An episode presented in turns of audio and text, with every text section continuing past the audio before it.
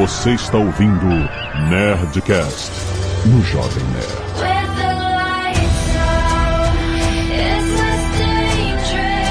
Lada, lada, lada, nerds! Aqui é Alexandre Antônio do Jovem Nerd, eu quero mais Red Guardian! Aqui é Catiuxa Barcelos e eu sempre odiei ter rinite alérgica, mas mal sabia eu que talvez isso me ajudasse contra o maior inimigo do mundo, que são feromônios.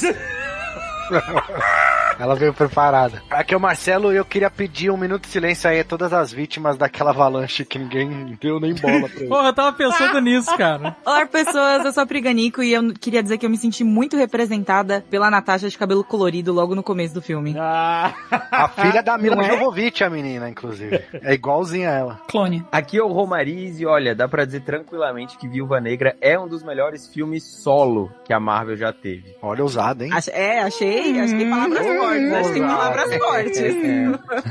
Aqui é a Zagal e eu estou com Helena. Bolsos fazem falta.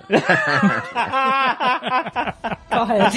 Mal sabe você, porque você não usa vestido nem. Exatamente, você precisa ver roupa de mulher. Vocês estão, gente, vocês acham que o negócio dos bolsos foi uma coisa assim? Não, foi uma crítica mega profunda. Crítica. roupa de um- mulher um não bom tem bolso. cosplay, né? É um bom cosplay também, né? Porque você consegue guardar tudo ali. No... Imagina, é muito prático, adorei. Não, inclusive a portuguesa tem algumas calças que só tem o desenho do bolso. Aham. É, é fake, bolso fake. cara, que absurdo isso. Eu ainda falei Muito assim, absurdo. ah não, tem que descosturar o bolso, porque tipo, terno é assim, né? Você compra um terno, o bolso vem costurado, e aí você só dá um picotinho e aí você abre o bolso, né? Que isso? Nunca- não lembro disso. Tem vem costurado o bolso? Qual é dessas gincanas? Ah, eu não sei onde você compra terno, eu não sei, mas eu compro...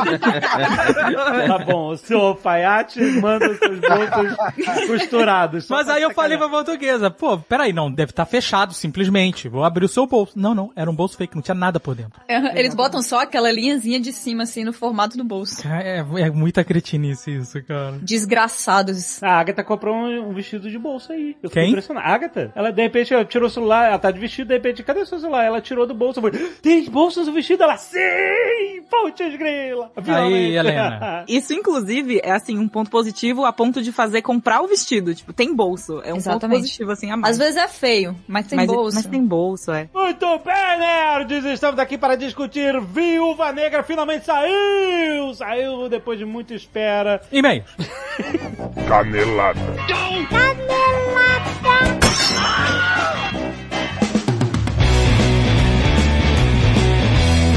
Muito bem, Zagal, vamos para mais uma semana de e-mails e caneladas no Nerdcast. Vamos! Azagal, presta atenção, porque hoje é dia de música, bebê! Nossa Foi o dia do rock, foi... A semana foi, não Todo foi? dia é dia de música. Todo dia. É isso? Ué, Tá bom. todo dia é dia de música. Você tem um dia que você, os outros dias você não escuta música? Não, nem todo dia eu consigo escutar música. Você consegue escutar música todo dia? Mas tem alguém ouvindo música. Ah, sim! A gente tá aqui pra falar da Music Dot, Azagal! Afinal, todo dia é dia de aprender música na Music Dot. Olha só, Azaghal. Na Music Dot, a galera acredita que tocar um instrumento é pra qualquer pessoa. Não tem esse negócio de nasceu pra isso, nasceu com dom, um talento. É só praticar. É mais fácil aprender a tocar um novo instrumento do que aprender um idioma novo. Olha aí. Exato. E a Music Dot é uma escola de música online que com um único plano você tem acesso a todos os cursos. São mais de 300 cursos com uma única matrícula que você vai estudar o que você quiser. Tem aula de violão, tem aula de guitarra, de teclado, de baixo, bateria. Canto. Canto, exatamente. A voz também é um instrumento musical. É o sim. Primordial. Exatamente, o primeiro de todos. Este é um método que funciona para aprendizado à distância. Justamente, você vai aprender em casa, no seu computador, no seu conforto da sua casa, de pijama. Uma escola de verdade, com professores de verdade, participando do dia a dia com os alunos, tirando dúvidas pelo fórum, com um sistema para você aprender online de casa ou de onde você quiser, na hora que você quiser. E esses cursos, presta atenção, são tanto para quem tá iniciando, quanto para quem já toca, para quem já é avançado. Tem curso para todos os níveis, Azagal, até pro nível zero. Nunca toquei, não sei como é que faz, como é que afina um violão. Começa com a Music Dot. Você pode evoluir tanto o seu próprio instrumento quanto começar um novo. E com o link na descrição tem 10% de desconto pra você começar a estudar hoje mesmo, Azagal. E vamos falar do novo notebook Asus ZenBook Duo 14, Zagal. Ó. Com duas telas. Você já viu, a gente, a gente andou mostrando isso em vídeo. Primeiro, ele é equipado com o novo processador Intel Core i7 de 11ª geração, que obviamente permite que você faça suas tarefas com mais velocidade, inteligência inigualáveis desse processamento. E outra coisa, o Asus ZenBook Duo 14 também tem processador gráfico Intel Iris Xe para você poder jogar também, afinal, all work and no play makes Jack a dull boy. Olha só, mas a grande sacada desse notebook é o ScreenPad Plus, que é essa tela adicional. Ultra wide. É, eu não sei se esse é o termo especificamente técnico, mas ela que ela é. Mas não é, não é- não é mais larga do que alta? Ela é mais larga do que alta, sim. É, ela equivale a 50% da tela normal. Ultra wide. É assim que eu chamo. Então, é, quando você abre o notebook, ela fica na parte de cima do teclado, ou seja, entre o teclado e a tela principal. E ela dá uma inclinada de 7 graus. E é sensível ao toque. Ou seja, aliás, as duas telas são sensíveis ao toque. Então você pode agilizar suas tarefas do dia a dia, passando janelas para a parte de baixo, para a tela de baixo, janela que, por exemplo, vai escrever um negócio, vai revisar o troço. Você que trabalha com produção também, você pode botar o seu vídeo preview na tela de cima e a timeline na tela de baixo. A gente mostrou vários exemplos muito maneiro. Tem muitas aplicações com o ScreenPad Plus. E também, aliás, é possível criar perfis diferentes para programas que você usa. Por exemplo, ah, eu quero usar um programa único na tela principal e três programas abertos lado a lado na tela no ScreenPad Plus. É, por exemplo, a gente que revisa Nerdcast, Nerd Office, Nerd Player, Aham. a gente bota o preview na tela principal, Aham. pode botar um bloco de notas ou algum outro programa e um mensageiro. embaixo. Isso, mas aí, por exemplo, eu posso gravar isso como um perfil pra revisar Nerd Office, por exemplo. Sim. E aí, se eu quiser um perfil pra usar programa gráfico, de vídeo, ou qualquer outra coisa, e aí ou mudar a configuração de tela, usar os próprios aplicativos, você grava, que aí você aperta só um botão e ele já abre todos os aplicativos já ordenados no lugar certo, como você colocou. É muito, muito Excelente. maneiro, cara. É uma máquina. Então vamos lembrar que o Asus ZenBook Duo 14, além de tudo isso, ele é leve, fino, tem apenas 16,9 milímetros de finura. Caraca.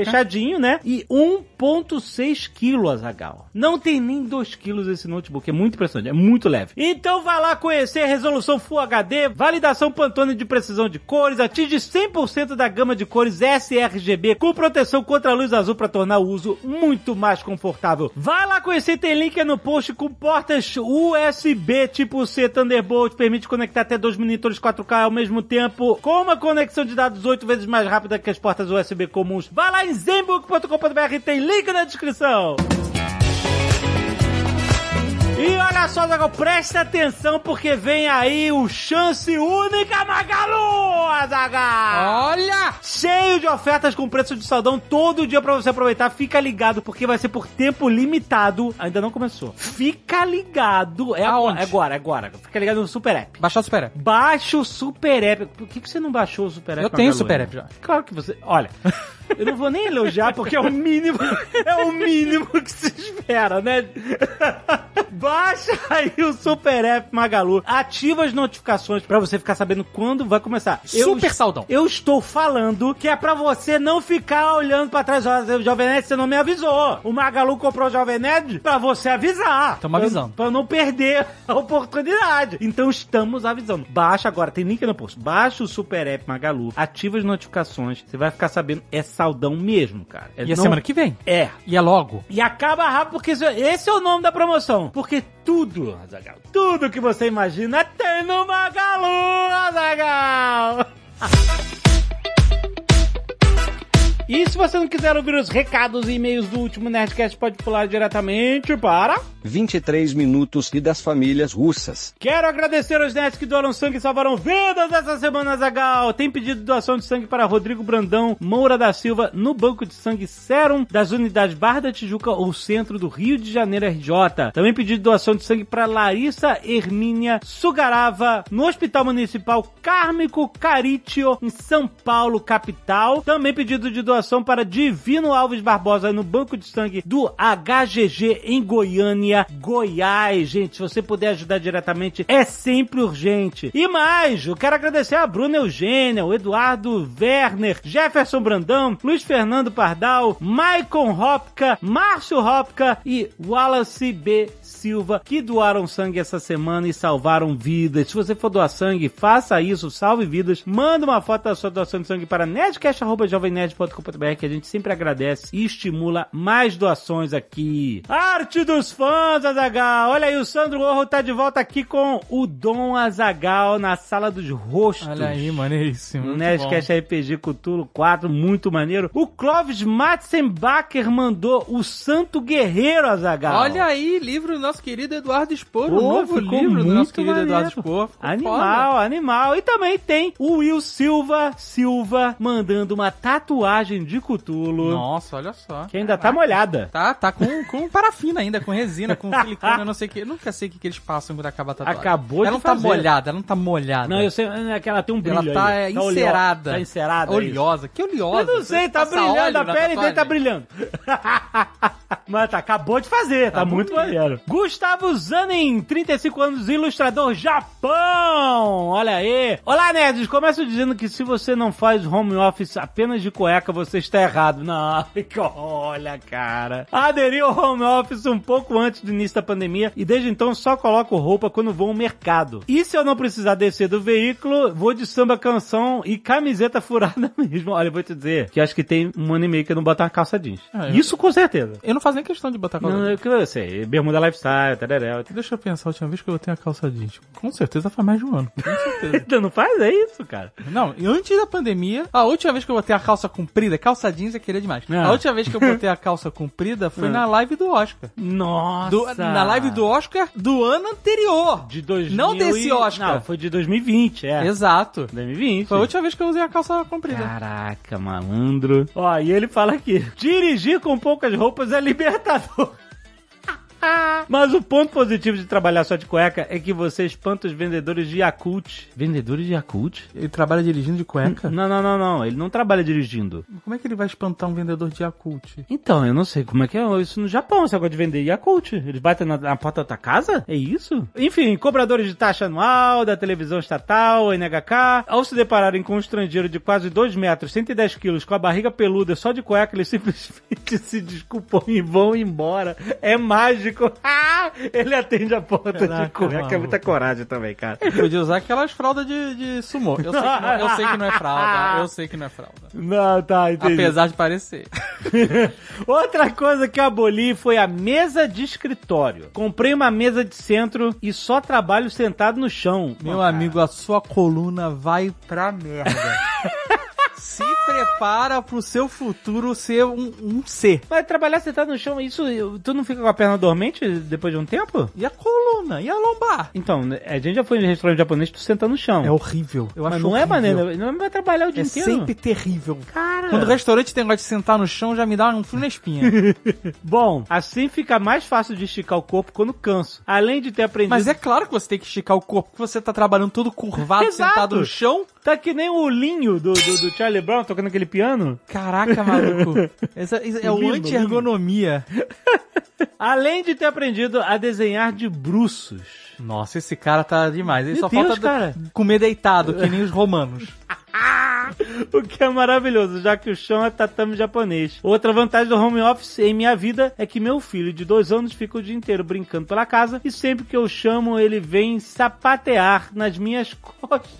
É Porque você realmente deve estar Tá precisando. todo empenado, exato, cara. Melhor massagem impossível. Ao optar pelo home office, eu não queria flexibilidade, eu queria liberdade. Não troco por nada. Grande abraço, grave o próximo Nerdcast só de cueca. Não. Caraca, cara, tá maluco.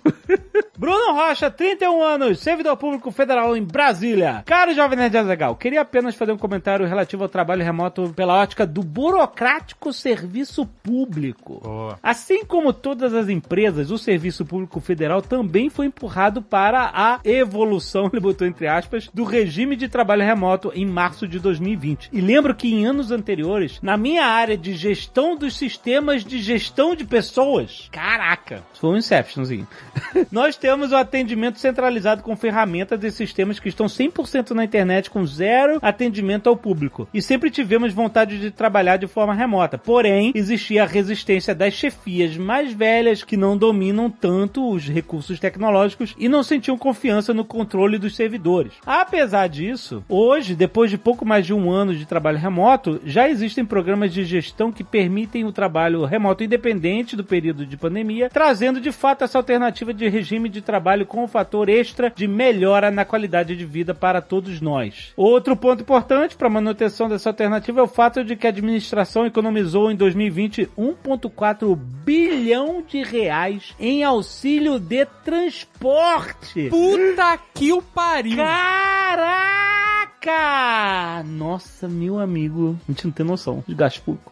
Adicionais ocupacionais, diárias, passagens ou até economia regular com água, energia e telefone. Não, negócio de passagem. Tudo tinha reunião, as pessoas tinham que viajar pra fazer a reunião. Isso acabou. Caraca, maluco. As empresas vão fazer isso Vai só quando Zoom. for totalmente É. essencial. Exatamente. Senão é tudo por Zoom, amigo. Ainda existe muita cultura atrasada no serviço público que precisa de melhorias, mas é inegável que a pandemia forçou uma evolução nesse sentido. Grande abraço. Caraca, cara, que história. Olha aí. Micaela Mendes, 25 anos, advogada e revisora acadêmica freelancer, de Jundiaí, São Paulo. Olha aí. Gostaria de compartilhar como foi minha transição para o home office como advogada e revisora acadêmica. Olha aí. Depois de um ano e meio nessa modalidade, posso dizer que a minha experiência foi dividida em três fases: adaptação, berserk e quase equilíbrio. Ah, meu Deus. Berserk. A adaptação foi complicada. Como para a maior parte da população brasileira, primeiro decidi trabalhar na mesa de jantar, é esse negócio que a gente tinha falado. É. Mas bastou uma semana para sentir dores nas pernas. É por- Imagina você no chão. Não, esse cara tá louco.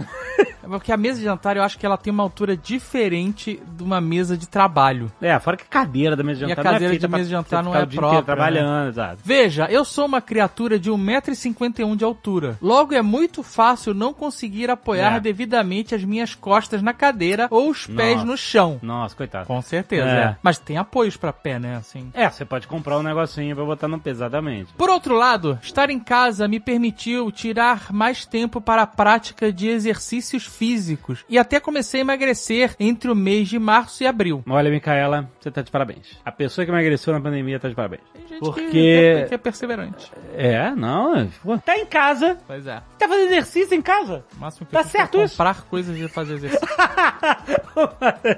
Muito bom, parabéns. Os elásticos que eu comprei estão no, no plástico ainda.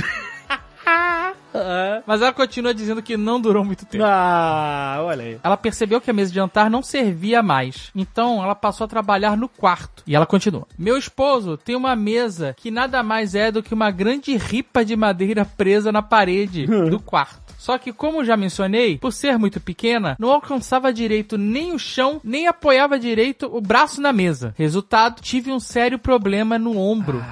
E dores nas pernas devido à má circulação. Meu Deus. É porque se a perna fica apoiada na. Sabe, com as pernas apoiadas assim, balangando? Ah, sim, não, vai dar Sabe qual problema. é? Ali é onde a perna encosta na cadeira, Sim. na, no- na parte de trás da coxa, deve, deve bloquear mesmo a É circulação. verdade, né? é verdade. Por isso você tem que apoiar os pés para suas pernas não ficarem pressionando, é, né? é, exatamente. Sem contar que duas pessoas trabalhando no computador, uma ao lado da outra, não é nada agradável. Eu e meu marido estamos enlouquecidos com o menor barulho um do outro por conta dessa forma de convivência. Isso tudo foi o prelúdio da pior fase da pandemia pra mim, o que carinhosamente chamo de modo berserk.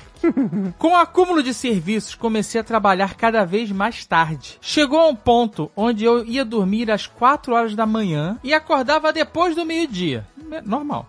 Meu olho já estava dando um tic-tac nervoso.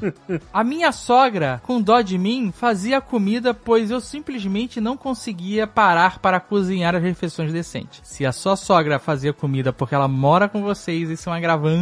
Hum, Na, não necessariamente. É, se for, é, uma- é um negócio. Mas, mas ela podia fazer comida e deixar lá. Aí seria uma Não, ótima não. sogra.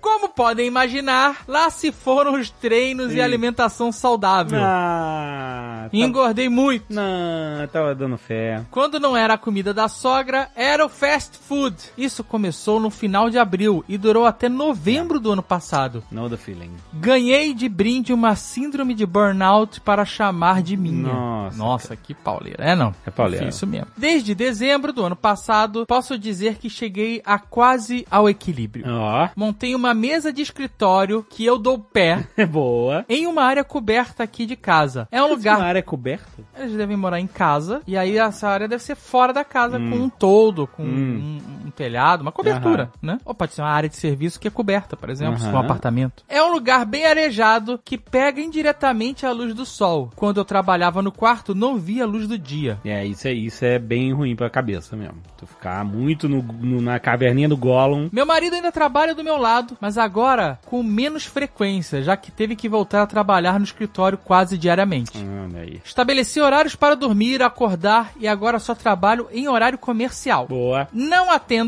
não respondo e não faço nada relacionado ao trabalho depois das 18 horas. Boa, ah, privilegiado. Você já viu que tem uma galera que tem uns WhatsApps que são comerciais e aí a pessoa programa. Ah, Se você é? manda Não mensagem, mais, né? vem uma resposta, só trabalho de tal hora, tal hora, Isso. eu te respondo amanhã. É bom isso, cara. Não que a gente possa fazer isso, mas é, é legal.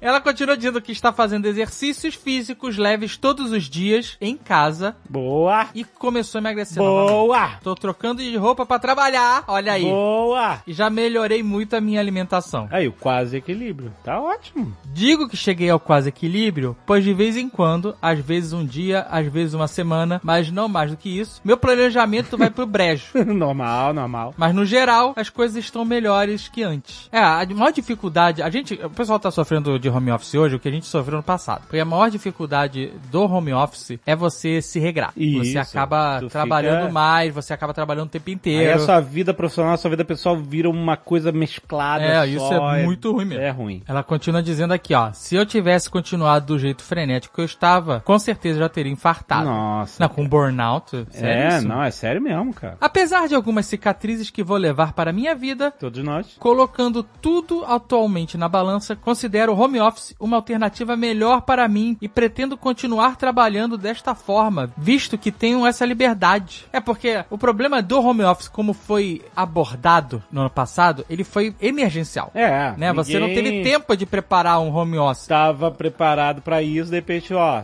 E não é só isso. Porque se você trabalha de home office, mas você pode, sei lá, ir no mercado, pode dar um, ir na praça, pode sair pra tomar um café, Hum. né? Pode de fazer uma reunião na rua de vez em quando e tal. Você tem uma relação mais saudável com o home office. Agora, se você faz o home office E e, você tum- malha, é, é. e você cozinha, e você vê TV, e você se diverte, e você come, Tudo você mesmo faz ambiente. tudo no meu ambiente, É, é. aí é muito difícil. É então, verdade. a experiência de home office durante a pandemia, ela não é a ideal, né? Mas é o que é o que tinha pra ontem e pra hoje. Exato. No final, gostaria de apenas deixar um conselho para quem ainda está se adaptando ao home office. Nada vale a sua saúde física e mental, nem mesmo a produtividade. Muito bem. Lembre-se, você não é uma máquina. Muito bem. Muito bom conselho. Ela dá um PS aqui que é: se suas condições permitem, compre uma máquina de lavar louças. Te garanto que isso vai poupar 70% do estresse do home office. E ela termina dizendo: corre no Magalu e ela fala que comprou a dela lá. Aê! Muito obrigado, galera. Muito bom. Então fica essa dica aí. E essa que eu quero falar de um crowdfunding nosso querido amigo Afonso 3D. Exato, o crowdfunding do Terra Leste. é Exatamente. Você mesmo. teve, rolou umas lives jogando Terra Rolaram Leste. várias lives de RPG. Eu criei um personagem maneiríssimo, Owit, Olho de Fornalha. Muito bom. E olha, Contos da Terra Leste é uma coleção de histórias que eles já criaram e vão criar sobre o leste. Justamente, toda essa saga de RPG, que todos nós participamos, etc. Tudo isso, esse e cerveja, Zagal. Exatamente. Se você gosta de fantasia medieval, se você gosta de Tolkien, Uhum. se você gosta de cerveja, Aham. se você gosta de RPG, Exato. Dá uma olhada nesse financiamento coletivo que é do modelo tudo ou nada. É se eles não baterem nada. a meta, É nada, nada acontece, vocês recebem um apoio de volta. Agora, batendo as metas, Tem a tábua de cozinha da Terra Leste muito maneira. tem caneca, tem os livros, tem torre de dado. A tua de dado é maneiro? É a fornalha. Mega estátua, muito maneiro. E a caneca é o elmo do Owit. Cara, muito maneiro. A caneca é muito foda. Tem faca, Tem- tem, tudo pra você que é amante de Não é RPG. Faca, não é faca, é faca élfica. Sim, É parece, parece a faca do Aragorn. É verdade, olha aí, muito maneiro. Muito maneiro. E ela tem um abridor de garrafa em cima. É verdade, olha aí. Para churrasco. É churrasco. Gente, é churrasco. É isso. É churrasco, é medieval, é fantasia, é RPG, é Terra Leste. É só entrar em benfeitoria.com.br Terra Leste pra você ir lá, dar uma lida no projeto e participar. Ir lá!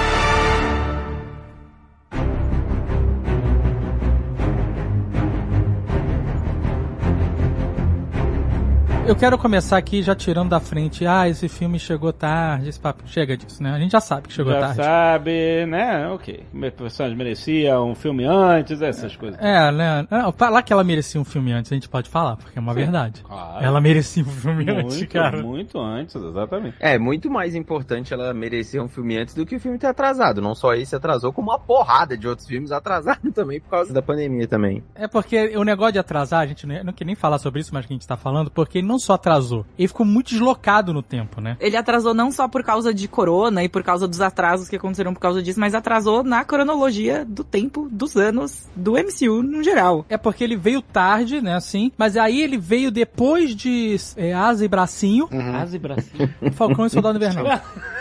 sim, sim, sim. Ele veio depois de Asa e Bracinho, que acontece depois de Viúva Negra. Ah, tá. Cronologicamente. A ficou, é, ficou meio confuso mesmo. Eu tava com... É, mas isso foi por causa desses adiamentos. Eles tentaram de todo jeito não colocar no Disney Plus, no Premier Access, né? Mas aí acabou que não dava mais mesmo. Esse filme é antes do Guerra Civil, é isso? Esse Ele filme. é depois do Vingadores 2. Não, ele é depois do Ele é Guerra depois de Guerra Civil. Civil. Ah, sim, é verdade. Porque ela tá foragida porque ela, no final ela ajudou a galera, é verdade. É depois do Guerra Civil, Exatamente. Isso aí.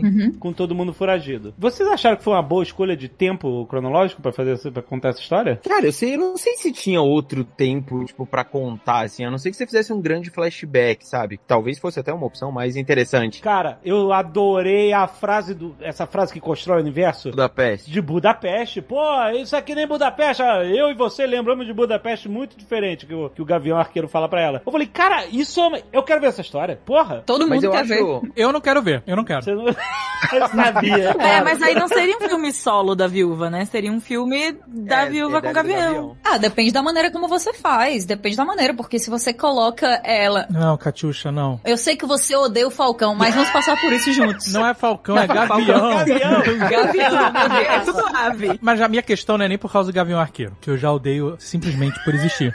A minha questão é, essa piada, isso é uma piada, negócio de Budapeste. Sim. Budapeste. É, é uma piada. É, Essa história só é maneira porque a gente não sabe de fato o que aconteceu. eu entendo. Se a gente parar e eles contarem essa história, ela nunca vai ser tão legal É, quanto entendo. a gente. A gente nem chega a imaginar ela, mas só quanto a nossa expectativa do que poderia ser. Porque ninguém fica pensando realmente o que aconteceu em Budapeste. Então, o que- Eles dão uma pincelada ali. Não, mas o que aconteceu em Budapeste não foi o, o prédio ser. Mas você não vê a ação de fato, Não, tudo bem, tudo que isso, aconteceu. É, teoricamente A sim. co- É, foi. E eles fugiram depois, né? Tanto que ela fala uma hora lá que ela ficou dois dias com o Clint lá no, no- na ventilação do metrô Isso. e tal. Uhum. Exato. Ah, então era isso. é. A aventura em Budapeste foi quando eles tentaram matar lá o. o... Inclusive, eu quero saber o seguinte: quando eles ficaram dois dias na ventilação do metrô, eu vou mandar uma imagem pra vocês. Eu quero saber qual era a palavra da forca que eles estavam jogando. Tem a foto Por aí, favor. tem a foto aí. Eu tirei a foto, tô mandando pra vocês. Ah, eles estavam jogando forca. Eles jogaram jogo da velha e forca. Aham. Butthole. Não, mas termina tem um F ali no final, né? Ah, é um Nossa, F. mas Marcelo, isso disse muito sobre você. Não, deve ser butter, né? Porque olha, é B espaço dois T's Ah, É, butter. é um- espaço espaço butter. Butterfly. Butterfly. Pokémon. Butterfly, é eu pensei em Butterfly. Butterfree primeiro, nossa senhora. Ah, faz. Cada É isso, um tá com uma coisa na cabeça, exatamente. Como o cara não acertou? Quem foi que, né? Não sei. Não, não deu tempo. Eles livrou, eles vazaram, né? Sei lá. No primeiro Vingadores, a viúva tem aquela cena com o Loki, né? Que o Loki tá trancado na, na cela e ela vai lá tentar retirar a informação dele. E lá, ele fala três coisas. Ele fala filha de Dracov, que foi o que eles usaram aí, né? Pra fazer toda essa trama. Ele fala isso? Ele Uhum, fala. fala. Peraí, o que, que ele fala especificamente? Ele fala, do nada, ele fala filha de Draco. É, Não, não, ele, ele tá, fala. ele tá explicando sobre as coisas que ela fez que são muito erradas e que são questionáveis e, né, todos os erros que ela cometeu. Aí ele fala, filha de Dracov e as São outras... Paulo, ele fala São Paulo e fala incêndio no hospital. Ele fala essas três coisas. Caraca, filha de... de- Tava lá, cara, desde o Vingadores 1. É os tickets que o Kevin Feige pega ali na, na cozinha, que a gente já falou, né? Ele pega a comandinha e vai. Ah, isso aqui, ó. Tá solto aqui, vambora, né? Legal, hein? Eu achei que a- o filme podia. Eu gostei da abertura pra caramba, esse estilo 007, assim, apesar de ser muito fã dessa música do Nirvana. Mas eu achei legal o estilo, só que eu realmente queria que tivesse um pouco mais de flashbacks mesmo, mais aventuras, mais recortes da vida dela, meio perdidos, meio embaralhados, assim, talvez, sabe? Eu achava que esse filme ia ser mais isso. Pois é, eu também. Não, a abertura era o filme que eu queria muito assistir. O que? Da família... Naquela apresentação que ficam cortes de várias coisas que ela fez, de várias missões, tudo que aconteceu, era isso que eu queria ver, sabe? Eu acho que Você queria uma missão impossível da Viva Negra. eu queria uma atômica da Viúva Negra. Ah, boa. Entendi. Tá, tá bom. É. Eu realmente queria, porque, pô, né, peraí. Exato, não, foi pouca espionagem. Eu achei porque... Não, foi zero espionagem. É, foi... É... Não teve, teve zero. Só a máscarazinha, é isso. Eu achei a ação do filme muito decente, assim, bem decente. Não, ação é legal, ação é legal. Eu achei ela bem. A cena dela. A primeira vez que elas se batem lá, ela e a Ah, Helena. excelente, excelente. Porra, aquela cena é total Mas atômica, todo mundo ali, vai né? falar dessa cena, porque ela é realmente muito boa e não à toa a Marvel colocou essa cena em todos os lugares. Todas as coisas que a gente viu em evento, ah, a Viúva Negra vai ser assim, conheçam Helena Belova e tal. Era tudo essa cena, porque essa cena é espetacular, porque a melhor coisa que esse filme tem, que realmente é maravilhoso, é a interação delas duas. verdade. Elas são muito boas juntas. É, esse filme, no, no final das contas, o que me deixa um pouco chateado, ele tá muito mais pra passar o bastão do que pra prestar a devida homenagem que a Viúva Negra merece. É, E esse é um exatamente- problema do filme, inclusive. E exatamente por isso que eu acho que ele não é um flashback mesmo, sabe? Tipo, eu acho que a Marvel tava visivelmente preocupada em, tipo, beleza, vamos encerrar aqui o contrato da Scarlett Johansson, ela vai aparecer em participação especial agora igual o Downey Jr. e o Chris Evans. Vai não, que o Downey Jr. nem voz faz mais. É, então, ainda tem isso. Nem ele nem o Chris Evans. Não fazem.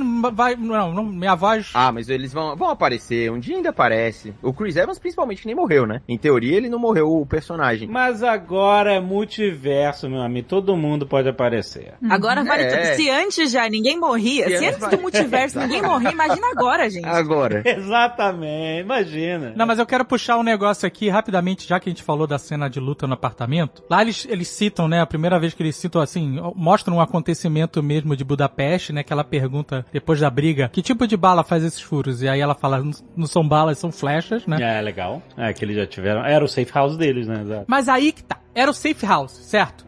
E aí eu vou perguntar um negócio pra vocês. Eu vou implicar, mas só um pouco. que é o seguinte. Quem é que dá o endereço de safe house pra receber correspondência? Safe- Porque aquele maluco lá, aquele maluco, é, o, senhor das armas lá, eu não comprei aquele cara também, É, desculpa. com... Não, não, Ah, é. não comprei, cara. Por que Cara não? de, de sapatênis vendendo arma, não dá, cara. Mas é o disfarce perfeito. Ninguém nunca ia desconfiar de um O cara sapatênis. facilitador. É muito, muito ruim aquele cara, mas tudo bem. Ele chega pra Viúva Negra, quando ela tá morando no trailer lá, e ele fala, olha, eu trouxe as suas coisas do safe house, Ah, porque eu sabia que você não ia voltar lá mesmo e eu passei pra outra pessoa. Primeiro, isso não faz sentido nenhum. passou o safe house pra outra pessoa. Ele fala isso. Ah. E aí ele deixa uma caixa que tem a- as ampolas lá, que a Helena botou, mas tem um monte de correspondência, um monte de envelope. Ué. Sei lá, de boleto, de... Mas de- tem, que, tem que parecer uma casa normal, pode parecer um safe house. Mas era, ele falou que as coisas eram dela, cara. Não, é, não, não faz sentido, cara, não faz sentido. Não era disfarce. Né? Exato, ele trouxe pra ela só correspondência aí. A conta de luz lá, cortaram a luz faz a tempo. Exato, porra, é muito zoado isso, cara. O imposto de renda ela cadastrava lá, era esse endereço que ela deixava no imposto. Certeza que tem um monte de spam. É, pode crer, né? Uma revista de promoção de 1990. Imagina, gente, tem um panfletinho de político. Aqueles panfletos da pizzaria do bairro nem existe mais, né? Claro que tem. Não, não, eu digo, a pizzaria já fechou, né? Porque ela, faz tanto tempo que ela ficou lá, né? Ah, não, a pizzaria não tem mais mesmo, é verdade.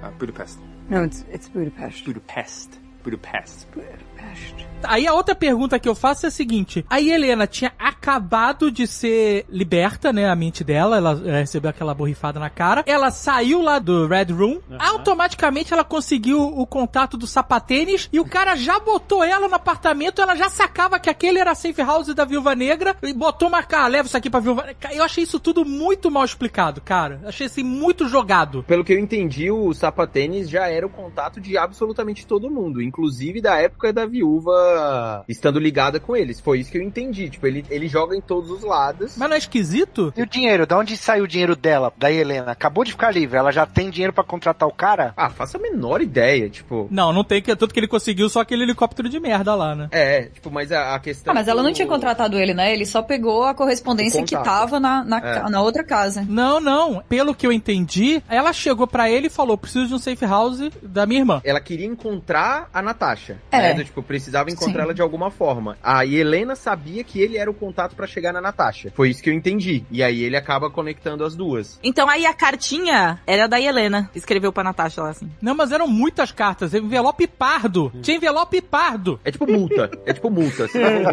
multa, tipo, 10 multas, assim. Conta pela invasão de Nova York, né? Exatamente. Só parte da invasão, da destruição de Nova York. Mas quem foi que fez o antídoto? Ficou claro Foi isso? uma das viúvas negras rebeldes. Das antigas, uma viúva das, Das antigas, antigas. da época da Melina lá, da mãe delas, né? Ah, tá. É porque eu fiquei perdi essa parte, eu não, eu não saquei que da onde veio essas. A própria Helena fala quando ela tá explicando as coisas pra viúva negra. Pô, mas essa parte toda das viúvas, assim, eu curti. Eu achei que eles poderiam ter explorado um pouco mais isso, delas em si, do tipo, de entrar na cabeça da Natasha mais, das dores que elas tiveram e tal. Mas a Disney teve que deixar tudo meio censura 12 anos ali, né? Censura 14 anos. É, Pra você eu, não eu não- explorar muito. É porque o filme tá falando de tráfico humano, né? Escravidão, tráfico humano. Exatamente. Exatamente. Mas Essa eles trataram elas foda. muito, tipo, elas são robôs aqui, são dominadas geneticamente mesmo, né? A- Pelo Então. menos essas últimas, né? Eu acho que não, não dá peso pra elas, assim, elas são bem genéricas, na verdade. Eu achei o argumento do roteiro em relação a, tipo, tráfico de mulheres. Mulheres, né? Não é nem de ser humano, porque ele fala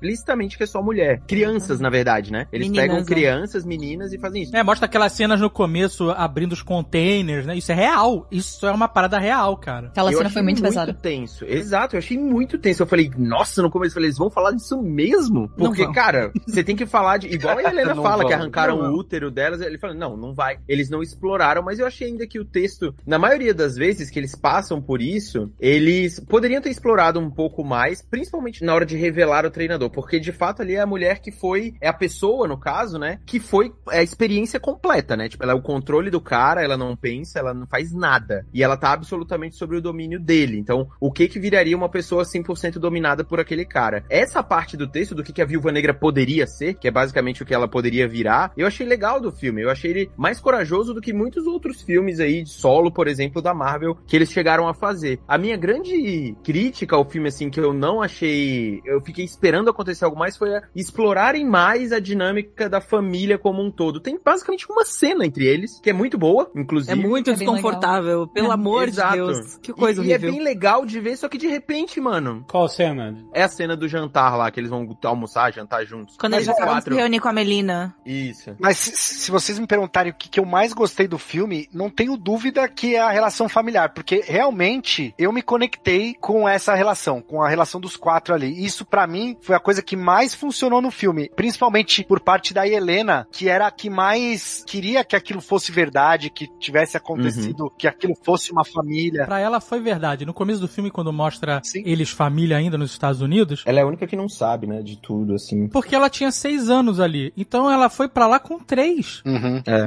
Então ela viveu metade da vida dela naquele momento, ela viveu com aquela família. Ela não tinha ido pra Red Room ainda, né? Igual a Natasha É. já tinha treinado, né? Uhum. Pelo que deu a entender. E você vê que o, o Alexei e a Melina, eles viviam uma vida de casal mesmo. Era um núcleo familiar feliz. Porque você vê, o cara chega em casa, as crianças não ficam amedrontadas, não fazem posição de sentido, nada disso. Eles tão- são crianças normais ali. A Melina não queria voltar, né? Ela fala, não quero. Ela não queria. Ele chega, né? Ele fica esquisito, ele não senta à mesa, né? Aí ela saca que alguma coisa tá errada e eles vão pra trás da parede, né? E aí nessa hora, quando ela fala que não quer voltar, você vê que ele até bota o- a mão no rosto dela de uma forma carinhosa, sabe? Ele fala assim, não fale isso. Então, assim, eles estavam vivendo como uma família mesmo, uma família legal, pelo entendido. Assim, tudo bem, terroristas internacionais, espiões, mas, Todos assassinos. assassinos, né? Mas naquele núcleo, aquela bolha familiar, para as crianças está sendo positivo. A Natasha, ela entendia que existia Red Room, ela já era uma agente ali, porque quando eles escapam, estão em Cuba, e os caras que vão pegar as crianças, apareceram os militares, né? Ela fala assim, ah, ela só tem seis anos. E aí ele fala, você era mais nova ainda. Uhum. Então a Natasha, ela já era, entre aspas, claro, porque ela ainda é uma criança, mas ela já era uma agente. Ela reage, ela pega a arma, ela ameaça os caras, né? É bem legal aquela cena. É, é bem pesado também. Ela já sabe pilotar o avião. Lembra? A fuga é, no final, É com ela no avião. É. a mãe tá aí dando instruções, mas é ela que pilota. Né, E o cara tá na asa, né?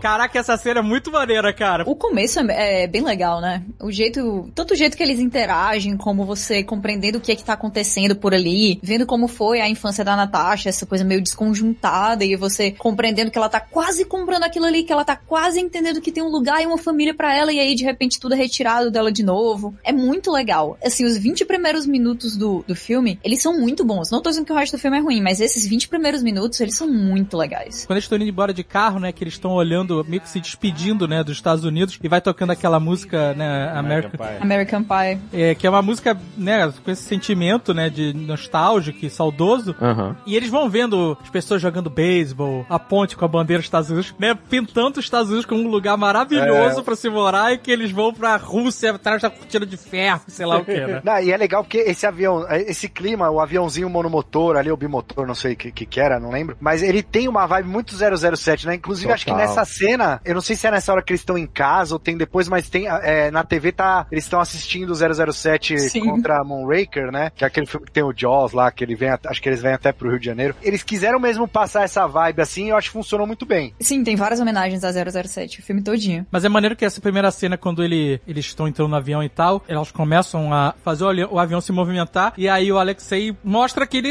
é um super soldado, porque até ali É. você não, tem, não tinha entendido, né? Ele É. parecia só um espião, agente e tal, e ele pega lá o trailer e vuf, joga pra É cima muito assim. maneiro. É muito maneiro, cara. Nossa, é um susto, né? Meu Deus, o que tá Eu não acontecendo entendi aqui? absolutamente nada. E, vou- cara, vou confessar que o personagem dele, o David Harbour, eu não dava nada. Mas, cara, eu ri de verdade com ele, assim, no filme. Ah, tipo, eu achei ele ele, é muito engraçado. bom. Achei ele Não, muito o cara é uma bom, bomba cara. de carisma, né? É cara? muito bom. Muito bom, Funciona cara. muito bem mesmo. bom. Uma pessoa que você quer sentar e beber cinco cervejas com ele no mínimo. Vodka, vodka. Vod, Muita vodka. vodka. Mas assim, ele ser um super soldado foi uma revelação forte, foi uma coisa grande, mas acho que perdeu também um pouquinho sem querer por conta de ter saído depois de Falcão e Soldado Invernal, né? Que a gente viu outros super soldados, então acho que o choque teria sido bem maior se tivesse saído na ordem que foi planejada originalmente. sim. Uma pena. Mas, sinceramente, eu acho que saiu o choque do Soldado Invernal ter sido maior, eu acho que foi legal. Cara, você vê que eu tenho a impressão, às vezes, desse filme. Se esse filme tivesse saído logo depois de Ultimato, como era. Aí eu não tô falando de cronologia, de atraso, de nada. Tô falando assim, ele ia sair depois do Homem-Aranha Longe de Casa, né? Uhum. Tipo, ia ser o Ultimato, ele longe de casa, e ele ia chegar em março, abril, sei lá, alguma coisa do tipo. Era- acho que era maio, né? Mas. É, alguma coisa assim. Ah, tá, ele ia sair antes das séries todas. É, ele ia sair depois, eu acho, do Falcão, alguma coisa assim. Não, não. Cara, eu tenho Era antes, antes Era do Falcão. antes. Era antes, antes. Não, perdão, antes, Eternos é. também era antes, né? Era tudo antes, na verdade, né? Não, não, Eternos ia sair no final do ano passado. Ia ser depois do Falcão também, né? Aliás, antes Sim. do Falcão. Tudo ia ser antes das séries, né? Esses daí. Ia. Mais ou menos, o Falcão poderia sair. Mas enfim, eu- assim, Aham. eu acho que ele ia sair no, no meio do ano passado. Mas Ah, a minha tá. sensação é que se esse filme viesse depois de blockbusters como o Ultimato e como o Homem-Aranha, o Longe de Casa, que teve multiverso apresentado, né? O Jonah Jameson, o Homem de Ferro, blá blá blá, esse filme ia ser visto como um filme muito menor, sabe? Tipo, ai, que pequeno, tal, não ia ter a vibe. Hoje, primeiro que a cena pós-créditos dá uma questão da série, putz, as séries são tão importantes quanto os filmes. E eu acho que depois de um ano e meio sem filme da Marvel, basicamente, putz, eu acho que ele dá um respiro, assim, pra. Mesmo pra cronologia, mesmo pras coisas, falar, porra, voltou, sabe? A ter filme da Marvel do mesmo jeitinho, pro bom e pro mal, né? Porque, E é tipo, até um conforto, né? Porque a gente tá Aham. nessa época que a gente tá querendo muito o que a gente já conhece, que a gente tá querendo reviver os bons momentos até. Então ter uma personagem que a gente já é tão apegado quanto a Natasha, dá uma, um respiro mesmo, porque esse filme, ele com certeza se beneficiou muito do fator saudade. Tanto saudade do cinema, quanto Uhum. saudade da Marvel, quanto saudade dos Vingadores. Aham. Mesmo tendo o- Hum. as séries, é outra coisa, sabe? Ah, é uma porque personagem é que a gente já tá grande, né, cara? É, então, é uma personagem que a gente já tá acostumada, e, não é só um name drop, não é só, tipo, ah, uma citação. Ela tá ali realmente imersa naquele universo de Vingadores, ela é uma Vingadora, pô. Saca? É. Tipo, meu Deus, ela atuou junto com eles, Cara. e toda a relação que ela tem com eles, a gente já sentiu também, sabe? É muito saudosista, eu acho que é, é bem isso mesmo, Catiuxa. Você sabe o que eu adoro? É essa metalinguagem de você zoar o próprio universo. E aí e teve duas cenas emblemáticas. Uma que justamente você falou assim, ah, que ela é peixe grande e tal. E aí o cara sugere que vão usar a Natasha pra, né, vão matar ela e aí vai vir um dos grandes e eles vão, pra vingar ela, e eles vão pegar um dos grandes. Ela, um dos grandes? Quem? né, tipo, como assim que você tá dizendo que eu não sou um dos grandes, né? Eu achei muito maneiro essa meta, né, só porque ela não tem superpoderes e tal. E a outra, cara, sem dúvida, foi a Helena zoando o Super Hero Landing. É a perfeito, melhor parada cara. do filme. Cara, falando, você é uma poser. Eu fico tentando imitar e você joga o cabelo pra cima e com essa... Cara, é muito maneiro porque isso vai evoluir. A piada não é esquecida. Ela vai evoluindo até o momento que ela faz pra ver como é que se sente. Como é que é, qual é a da parada. Isso é muito coisa de irmão mais novo. Porque Né? você fala assim do outro, aí na hora de você esperar, não, mas vamos ver aqui como é que é, será que é legal? E o jeito que ela sai meio com nojo. Ai, não acredito que eu fiz isso. Caraca, que maravilhoso. A Helena realmente é uma personagem que eu quero ver mais no MCU. Ela vai aparecer na série do Gavião, né, É David? claro que vai.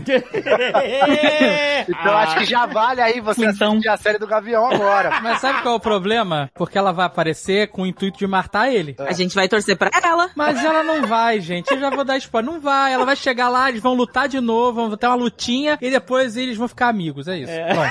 Sim, porque ele vai falar É aquele tempo que eu passei com a sua irmã, não sei o que, a gente virou brother. Ele vai falar Butterfly, Butterfly.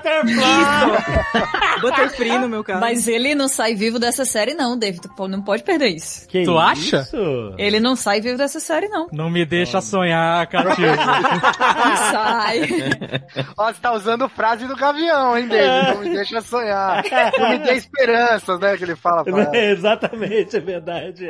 Clintão, rapaz, que deveria estar nesse filme, né? Eu achei que, então, é, então, é toda aquela parada de Budapeste. Aliás, gente, eles repetiram mais uma vez, não é Budapeste, é Budapeste. Budapeste. Que faz sentido, porque eu já falo Budapeste, então... É, isso que eu ia falar.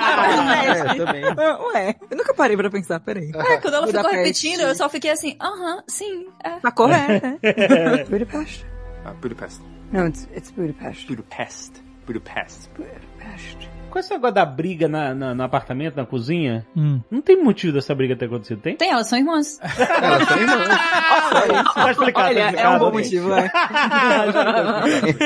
Tá ótimo. Se não bastasse isso, são duas heroínas se encontrando pela primeira vez, então é porrada também. É sempre assim. Exatamente. Todos os motivos possíveis e imagináveis. Exatamente. Mas depois tem aquela cena que elas estão tomando cerveja e conversando. Depois de a Natasha entender qual é o- a situação atual, né? É muito, muito legal aquela cena. Eu achei que essa cena tem um vacilo enorme. Qual cena? Da briga? Da... Não, não, do cooldown, né? Ah, elas chegam, cooldown, aí ah. elas estão conversando, fazendo curativo e tal. O cara que tinha aquele BMW ali, naquela cidadezinha, ele juntou muito dinheiro pra comprar aquele BMW, Como mano. assim? Porque era um puta carro, num lugar muito simples. Ah, mas é assim que pessoas de carros funcionam, não? Aquele carro, roubar o carro daquele cara fez muita diferença, cara. O cara Aquilo pode ter destruído a família daquele cara. É, nesse momento elas se tornam vilãs, de fato. É importante essa cena que elas estão conversando, porque elas falam um pouco sobre a- um dos grandes elefantes na sala quando você trata de Viúva Negra, né? Que é aquela decisão do Joss Whedon de ter colocado o arco de redenção da Natasha como pessoa, dizendo que não, ela é essa agente dupla, ela é essa pessoa treinada para ser uma traidora, só pensa nela mesma, mas isso vocês estão enganados, porque tudo que ela queria era poder ter um filho, e no, no quarto vermelho eles tiram essa possibilidade delas de poderem ter filhos e tal. Isso acabou, com o tempo, sendo apontado como uma, uma solução muito clichê e que também não tinha muito a ver com a personagem, né? Deu uma descaracterizada grande da, Na- na Natasha naquele filme, naquela hora toda, né? Que tem todo o lance do Hulk e tal, foi uma bagunça. E aí, quando chegou aqui, eles tentaram lidar com isso mais uma vez, mas foi melhor, né? Porque elas têm essa conversa e tanto a Florence Pugh quanto a Scarlett Johansson, elas são muito boas, meu Deus, elas são muito boas. E o roteiro dá, assim, uma vírgula e você vê no rosto delas todo todos os sentimentos. Que elas começam a falar assim, ah, e você, e você pensou em constituir família, né? Que é quando a, a Helena diz, não, eu, eu imaginava que vocês eram a minha família, então eu ainda imagino isso. Você é uma pessoa que é casada com, acho que é um engenheiro, uma coisa assim, né? Ela te conta toda a, Construtor, construtor. construtor. E aí ela diz assim, e você já pensou em ter família? Aí você vê no rosto da Natasha assim, tem uma questão ali, uma coisa ali, aí ela pergunta, né, pra Helena, ela, não, eu penso em ter um cachorro, mas dá pra ver que é um assunto que é desconfortável, que é uma coisa que é triste e que existe essa sensação do corpo delas ter sido maculado por uma coisa que nunca foi decisão delas, né? É, muito legal essa cena, é- parece muito simples, mas tem muita coisa acontecendo nas expressões mesmo das duas atrizes. A Florence é uma atriz de Oscar, né, cara? Ela é. Florence é inacreditável. Ela é inacreditável. Ela é um monstro. Ela passa a verdade do personagem com um olhar, com a sobrancelha, com tu- assim, ela é um, você acredita no personagem dela. É, E ela tem uma confiança, né? Ela tem uma ironia na, na personagem aí que ela trouxe que funcionou muito bem, né? Que é diferente da Natasha, né? Bem diferente, É, bem diferente. é. Essa diferença entre as duas foi algo que eu fiquei, cara, me deixou besta assim, porque por mais que a gente saiba que é uma passagem de bastão, é uma nova agente, é a, né, mas ela não é a viúva negra. Personagem nova. Exato, ela tipo, ela é um outro personagem, sabe? Que vai, obviamente, veio deste meio também, da sala vermelha e tal, mas assim, ela é muito diferente. Não é só porque ela é mais desleixada, fala, tem a, a boca aberta. Não, não é isso. É que ela é muito diferente. E a escolha da atriz, cara, pra mim foi assim, perfeita. Porque, pra quem já viu lá o, o, o Midsommar que ela faz, Nossa, maluco. e ela faz aquele outro Adoráveis Mulheres também. Ai, perfeito, meu Deus, que Cara, e aí agora ela faz a Viúva Negra. Mano, são três personagens que não tem nada a ver um com o completamente outro, assim, sabe? diferentes. E toda vez que ela faz Exato. aquela carinha que ela coloca a boca meio pra baixo, descansa a boca pra baixo, assim, é.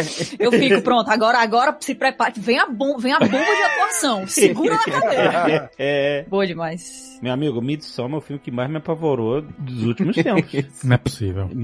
Como não, cara? É. não- esse filme. Eu não consigo esse filme. Azagal, esse, sabe por que que esse filme é apavorante? Porque não tem monstro, não tem zumbi, não tem espírito, não tem nada. É só ser humano. Eu achei. É eu acho que não gostei desse filme. Não, Não, consigo. cara, esse filme não é- senti medo, eu senti raiva. Tipo, você- é atropelado por esse filme. Não. Não é. Cara, A atuação dela é boa, mas o filme não me convence em nada, cara. como assim, cara? É tipo. Quando vem essas comunidades, Então, eu já é- gero uma rejeição É automática. real, mas seres humanos ser humanizando. Mas aí eu vejo que ah, o pessoal muito bicho grilo, assim, sabe qual é? Muito papo cabeça, eu já rejeito automaticamente. Eu já pá, sabe qual é? Então eu não, eu não consigo comprar que alguém caiu naquilo. Ah, mas aí é que você se Nossa, engana. eu acho. O meu medo é o oposto, é porque já vi tanta gente que já caiu nessa que me dá exatamente aquele medo, né? Gatilho. É, não vejo gente que caiu nisso. Aí tá lá o Azagal botando o dedo na cara do russo no telhado em São Petersburgo, fazendo live porque a gente achando que vai morrer, que vai ser sequestrado pelos russos. Tá, mas isso não tem nada a ver uma coisa com a outra. Você. Não, não imagina. Ali foi. o- Não, gente, a gente tá falando uma coisa de seita, de culto, dessas maluquices. você vai dizer, ah, eu não caio nessas paradas. Gente Não, direitinho. cair golpe é uma coisa, mas aquilo não é golpe. Aquilo é, é essa galera de Malandragem. comunidade, Era sacou? É de Oxo, de, de Saibaba. A- ali foi o Budapeste de vocês. né? Exato. Ali eu tava no meu melhor, amigo. Porra, não me tira essa memória. Botando o dedo na cara de um russo, um telhado de São Petersburgo, no higher ground, tá brincando comigo. É verdade, o Azagal tava no higher ground. Armado com tripé de câmera, né? Porra, meu irmão. Não, me, não vem falar que isso foi uma derrota. Nunca vai ser. Inclusive, colé de agente secreto russo que trabalha de home office em fazenda de porco em São Petersburgo. de home office. Pô, mas é o mundo moderno, meu amigo. Não é possível, cara. É a pessoa que desistiu, é. É a aposentadoria dos espiões é criar porco. Eu, inclusive, parece bom, hein? Eu faria isso. Cara, mas, cara, eu não, eu não consegui entender o motivo disso. Ela tava de agente duplo ali, não tava? Agente duplo pra quem? Do cara! Hum, Não, Não, ela ela, tava, tava- ela, tava, tava treinando os porcos. Provavelmente ela tava estudando alguma coisa. ela tava lá, otimizando comportamento, é. o negócio lá. Mas por que os porcos ficavam enjoados no- na base flutuante? Não, Não, faz sentido a Peraí, mulher peraí, com peraí. toda a tecnologia de controle mental, um super tablet, sentada sozinha numa casa em São Petersburgo. Às vezes você quer escapar pro simples. Eles sequestravam um menino, eles podiam testar nas meninas, eles não precisam usar porco. Não é como se eles se importassem com os seres humanos, na verdade, né? Eles não tinham ética científica nenhuma. Não tinham ética. Eles iam no ser humano direto, exatamente. Exato, exato. É, eu, eu quis acreditar que ela tava ali tentando otimizar o negócio, né? Ah, como é que tá funcionando agora? Será que tem um jeito da Mas gente é melhorar isso isso, aqui? Mas não faz sentido, gente. Ela tá ali porque ela precisa tá ali porque é a única maneira delas irem pra nave. Chama plot. Exato. Plot device. Então ela não. É. plot device, exatamente. Então, mas ela não tava lá de propósito pra ser achada? Mas E não. pra levar a galera pra lá? Como assim? Não, não faz sentido isso. Quer dizer, eles montaram uma casa daquela com um monte de porco pra ela ser achada. Não faz sentido, entendeu? Nada faz sentido. É muito confuso isso. Porque assim, eles precisavam chegar na nave. Ninguém sabe onde é o, o, o Red Room. Aí o Alexei, que não sabe nada, que tá preso há 30 anos. Inclusive, esse negócio do Soro Super Soldado, o cara só se fode, né? Porque o Isaías lá... Nossa, é. Bradley também passou a vida inteira preso. Sim. O Alexei é a mesma coisa. Passou, eles podiam fazer essa galera se juntar, né? Ia ser maneiro. O Rogers também, né? Ficou preso no gelo também, né? Então ele. Todos eles, né, na verdade. Não deixa de ser uma prisão. Podia juntar os super soldados e fazer uma gangue de idosos super poderosos. Isso ia ser muito bom. Eu sei que é uma piada, mas isso ia ser muito bom. Eu apoio. Eu assistiria, Marvel. é, eu assistiria tranquilamente isso aí. Outra coisa é que esse negócio tá no, no ar. Tem satélite nessa época, né? Como assim? Tava escondido, ninguém É, sabia o que é. Não, mas ele tinha gerador de nuvem. Mas aí ele tinha ali Ah, as entendi. viúvas pra falar pros caras, ó, se você falar que minha base tá aqui, o negócio vai ficar feio pra você, hein? É, só se for. Aí esse mas- lance mas da isso base é- mas- voando pra mim foi a pior coisa. Essas Mas- homenagens a 007 antigo, É, que são 007. coisas que hoje em dia ficam estranhas. Não, mas, mas eu acho que a homenagem ela vai até certo ponto. Se a Shield pode, os russos Mas a podem. Shield não tá escondida. É um Mas porta-aviões os russos- gigante. Ele mas tá escondido estão, com uma cara. nuvem. Não, tava escondido. A Shield tinha stealth na, na porra toda. É. É? Mas aquela nave não tá invisível, gente. Dá pra Mas ela ver. tá com outro sistema que cria nuvem em volta da nave. A gente vive num mundo. Lembra da Baía dos Porcos lá em Cuba? O avião fotografando lá de cima? Tu Aham. acha que os caras não iam ver essa base? Não, porque, cara, isso é de menos. É qualquer cloaking device, não é só a nuvem, é nu, Se não é do interesse enxergar, não, não enxerga, né, gente? é, é nuvem, é algum cloaking device de radar, é um monte de viúvas espalhadas pelo mundo inteiro, tudo isso. Então, e essas viúvas espalhadas que ele fala, né? Que essas têm um, ele criou essa rede de viúvas. Isso vai levar a algum lugar ou vai morrer nesse filme? Do jeito que terminou, eu acho que leva. Porque ela pega, né? Ela, ela baixa todos os dados ali de todas as viúvas. Tipo, Isso. a gente não sabe o que, que ela vai fazer com aquilo. Bom, até porque a gente não sabe. A gente já sabe que ela não vai fazer muita coisa, É, né? Ela já fez, né? O A gente já pra sabe fazer, tudo. né, Pri? Ela vai Exatamente. fazer, já fez, né? Porque morreu, então... A gente só vai ver depois, entendeu? Se ela fez alguma coisa com esses dados aí e tal. Mas eu acho que eles não colocariam isso e não dariam um foco tão grande nela baixando lá, os negócios tudo explodindo e ela baixando os negócios, aquela download lento e tal. Eles não iam dar um. Eu acho que eles não iam dar um foco nisso de graça. Porém, Marvel. Não, porque ela fala que, ó, você tem um antídoto aqui, faz mais dessa parada aqui, porque é assim que funciona a ciência. Você pega o antídoto Sim. e você bate uma xerox. Ah, mas você faz engenharia reversa, pô. É, é, é, ok, mas eu, Se você é um tem pouco- uma fórmula, você pode copiar ela. A, a partícula PIN, os caras fizeram e o Thanos fez isso lá, inclusive no, no Ultimato. É verdade, é verdade. O que eu não consigo aceitar é que ela fazendo de porco a mulher trabalhando em home office. eu não consigo aceitar isso, cara. sem defesa, sem perímetro, sem nada. A mulher sozinha com um rifle de sniper maior que ela. Não, ela é a própria defesa. Aí não, ela tem uma É, é sala verdade. cheia de arma. Ela passou pelo, pelo quarto É. vermelho cinco vezes antes da Natasha nascer. Cara, Mas isso não quer dizer nada, quer dizer que ela é repetente só. Também. Não, é que ela foi treinada muitas vezes. Ela, Ela foi treinada. treinada A vezes. própria Natasha passou duas vezes, né? Antes de ir pros Estados Unidos ali e depois. Então, assim, ela, tecnicamente, a, a, a doutrinação dela era muito forte, né? É. A gente Deveriam tá ter botado isso melhor. Porque se fosse uma fazenda, se tivesse só a Black Widow lá, a gente ia confiar que ela, né, vai, não, beleza, tá protegida. A, a, a Melina perigo é ela. era- ela era uma Black Widow também, né? Eu achei um puta desperdício de atriz ali. Eu achei que o papel dela ficou muito aquém. Eu acho também. Isso É. eu concordo, total. Eu acho que a Rachel Weisz poderia ter sido usado muito melhor. Tipo, Nossa, é só e ela é muito pegar a boa. última cena lá. É, tipo, a última cena onde todo mundo sobe lá na navinha flutuante lá. Cara, a cena, a- tirando o mergulho lá deles, que eu achei muito massa a cena do mergulho, quando tudo tá explodindo. Cara, a cena do Alexei com o treinador é bem meia boca, assim, bem, eu achei até mal dirigida, assim, diferente das outras. Parece que foi cortada aquela cena. É, olha, vamos combinar de não chamar de treinador, porque é muito ruim essa tradução. Taskmaster, por favor. É Taskmaster. É um nome maneiríssimo, cara. Treinador em inglês é o coach. É o coach. Coach. Eu vou te falar que o coach seria mais perigoso. Eu acho o Taskmaster um personagem maneiro por essa parada de copiar, fazer a mímica dos poderes, que pra mim é um desafio muito maneiro pra todos os heróis, sabe? Eu achei esse personagem fraco. E aí, filme. e aí, não subutilizado demais, quando eu achava que pô, o cara vai dar um golpe, aí ele vai repetir o golpe, e não, não pareceu. Vocês E ele sentiram sabia os pare- movimentos de todo mundo, por que ele não tava usando isso em conjunto? Entendeu? É, eu não entendi exatamente. Ele meio usa pra ceninhas, né? né? Meio robozão, ficou. É, ficou um negócio meio easter egg, né, na verdade, porque, assim, no- em É. uma hora da luta ele dá o chute do Homem-Aranha e depois ele usa as garras ali como Pantera Negra. Parece um negócio pra gente dizer assim, opa, Homem-Aranha, opa, Pantera Negra. É o momento Ih, Capitão e aí? América de eu entendi a isso, né? referência. né? Exato, é isso. É, mas foi tudo tão misturado que eu acho que não deu pra você perceber que ele tava de fato imitando. Eu achava que ia ser mais maneiro se ele imitasse o combatente, a pessoa que tá aí. Ele faz um pouco isso, mas bem pouco, né? É bem pouco. Quando, eles se- quando elas lutam, na verdade, né? Porque ele é ela, a gente tá falando É, dele, a mas é ela. Taskmaster, é. É, quando elas lutam na ponte, a Viúva Negra, a Natasha e,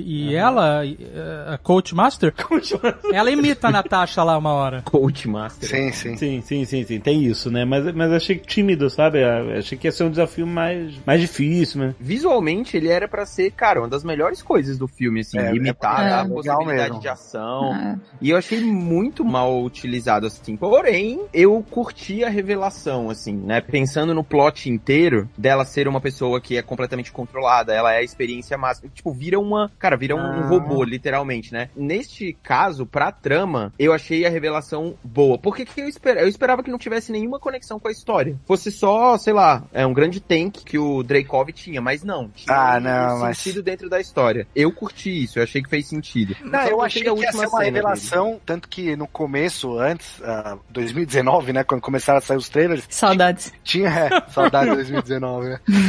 tinha uns boatos que era, até ia ser a própria Rachel Weisz, né, o treinador e tal. É, Depois falaram que ia ser o cara lá de Handmaid's Tale, que dá os jatos pra ela. aham. O sapatênis, é. Que inclusive. Ia ser uma revelação. é, não, O sapatênis, caraca! Falaram que era ele. Ele tá lá. Gente, Falaram. é isso. Ele está lá apenas pra ser a pista falsa, o red herring do negócio. Porque todo mundo achou que era ele, todo mundo falou que era ele. A galera ficava postando pôster dele. Porque, por que, que aquele personagem teria pôster? Nossa, ele não faz pôster? sentido nenhum, Ele maluco. tinha pôster, o É sapatênis? tipo entregador, só que é entregador do correio. Ele tinha pôster? Ele Tinha. apareceu no pôster. E aí, assim, Lindo. todo mundo achava que é porque ele era o Taskmaster. E aí chegou lá, era só pro pessoal dizer assim: ah, mentira, não era. Até que outra pessoa que era. Surpresa. Ah, mas é, é legal assim, né, ser enganados dessa, dessa forma. Eu gosto, gosto muito de ser enganada, mas acho que eles deveriam ter colocado. É, ser feita de palhaça é um hobby meu, assim. Mas eu acho que eles deveriam ter colocado um, um peso emocional maior da própria Natasha em relação àquilo, porque eu não comprei muito essa coisa de que ela ficou mal, de meu Deus do céu, sem querer, o dano colateral aqui depois de eu ter matado milhares de pessoas durante toda a minha carreira que eu vou ter que matar a filha desconhecida do cara que eu odeio, que me controlou até agora como Sim. dano colateral. Que se lasque, entendeu? Ela já fez tanta coisa pior na vida dela, por que, que aquilo teria sido a grande mancha? Inclusive, é muito maneiro depois que, é que elas resgatam o Alexei lá no presídio. Que ele não fugiu porque ele não queria, né? Ainda tem isso, né? Ah, porque tá- tava, tava no meio da Sibéria lá, maluco. Mas elas resgatam ele e tal. A cena é até maneira, né? Porque assim, eu valorizo super poderosos gordos. Eu valorizo demais. Nem é gordo, É mas- representado. Ele Tem uma tava- pança. Nossa, pancinha. Ah, né? um herói não gordo é six pack. Herói não trincado. Tá, é, não, tá exato. trincado, então, se você tem uma pancinha, um pneuzinho, já é gordo Já- no, no já conceito de se super-herói. Já se sente representado. E aí ele foge e tal, e ele fala que tá orgulhoso delas, que É. elas se tornaram as máquinas de matar a criança mais cruel e...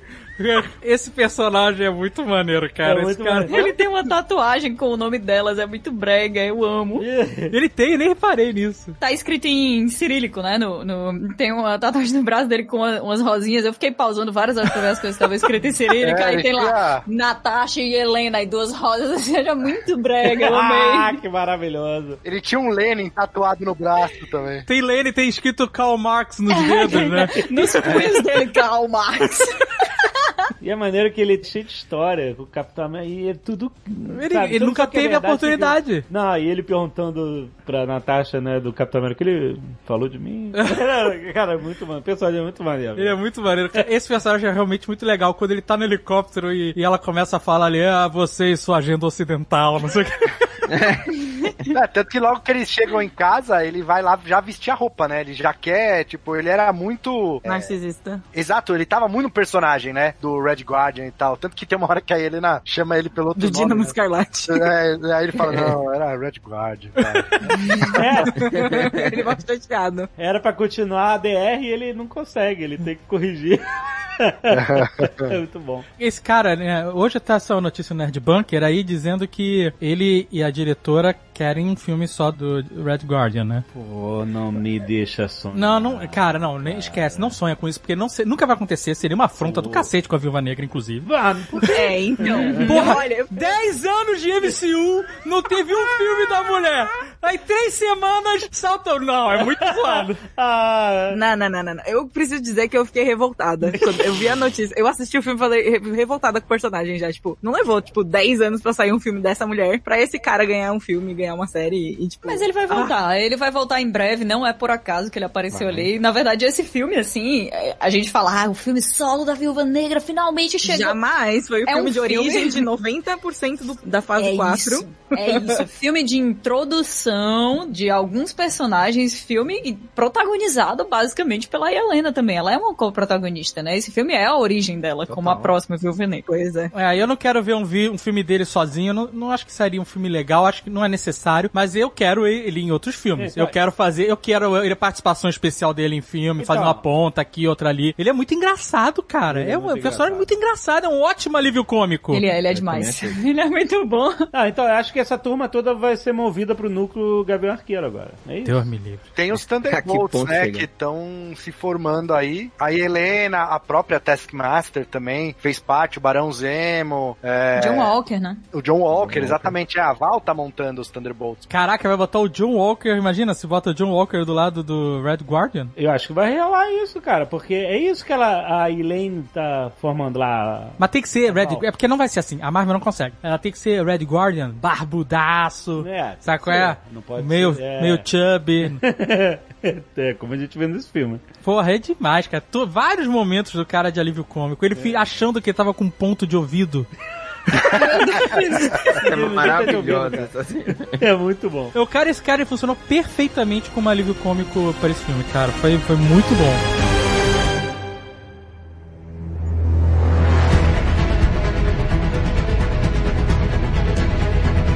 Temos aí a, a homenagem a todo mundo que morreu no. na Avalanche. todo que morreu lá naquele. na avalanche. Mas Eles correram pra dentro do. do- Eles correram pra dentro. Então, assim, eles não morreram na avalanche, eles morreram depois que ninguém foi buscar eles. É isso, é a Rússia, né, gente? Daqui uns seis filmes a gente vai ver que alguém foi lá salvar e aí teve um Alguém deles sobrou. que ficou É revoltado. E ele falou, vou jurar vingança. E daí eles vão atrás daí, né? Vocês vão ver, gente. Tem uma cena que mostra os caras correndo pra dentro da, do, do presídio, né? Por causa da avalanche. E tem um cachorro que tá muito puxando o cara, assim. O cachorro. Eu não vi teu cachorro. O cachorro assim, sai da frente, caralho! Grande momento doguinho no filme. Isso é muito maneiro de- dela pendurando. No Mas eu não entendi uma parada, porque eles começam a fazer aquela fuga dele, né? Ah. Inclusive, como é que ele sabia como é um ponto de ouvido? O cara tá preso há 30 anos. Pô, ele, em do- 95, ele tava aí, no- no- já tinha ponto eletrônico na Rússia lá, espionagem, já, os caras já tinham, David. Na TV É, já, tinha microfone de Já dente. não tinha na TV já ponto eletrônico, será? De ouvido? No apresentador de TV? Sei lá. Acho Deve ser uma sim. tecnologia muito. Mas ele sabia muito. Isso eu achei também. Se ele tá preso há tanto tempo, eu achei que ele sabia muito da vida. Por, ah, Melina tá lá em São Petersburgo criando porco. Tipo, como que ele sabia disso? Pois é, isso parecia informação plantada, né? Ele recebeu cartinha? Ele tava lá lendo Não, as cartinhas ser, dos ser, fãs. tá bom, aí a galera tava falando, não, porque seus fãs ficam mandando cartinhas. Não, ou vai ver, ele tinha contato com ela. De repente ela ligava pra É, ele. então. sabe? Caraca, mais um motivo pra esse home office. Tá muito comprometido esse home office, cara. Saudades, beijo, Melina. Daqui de São Petersburgo. Botou endereço na carta?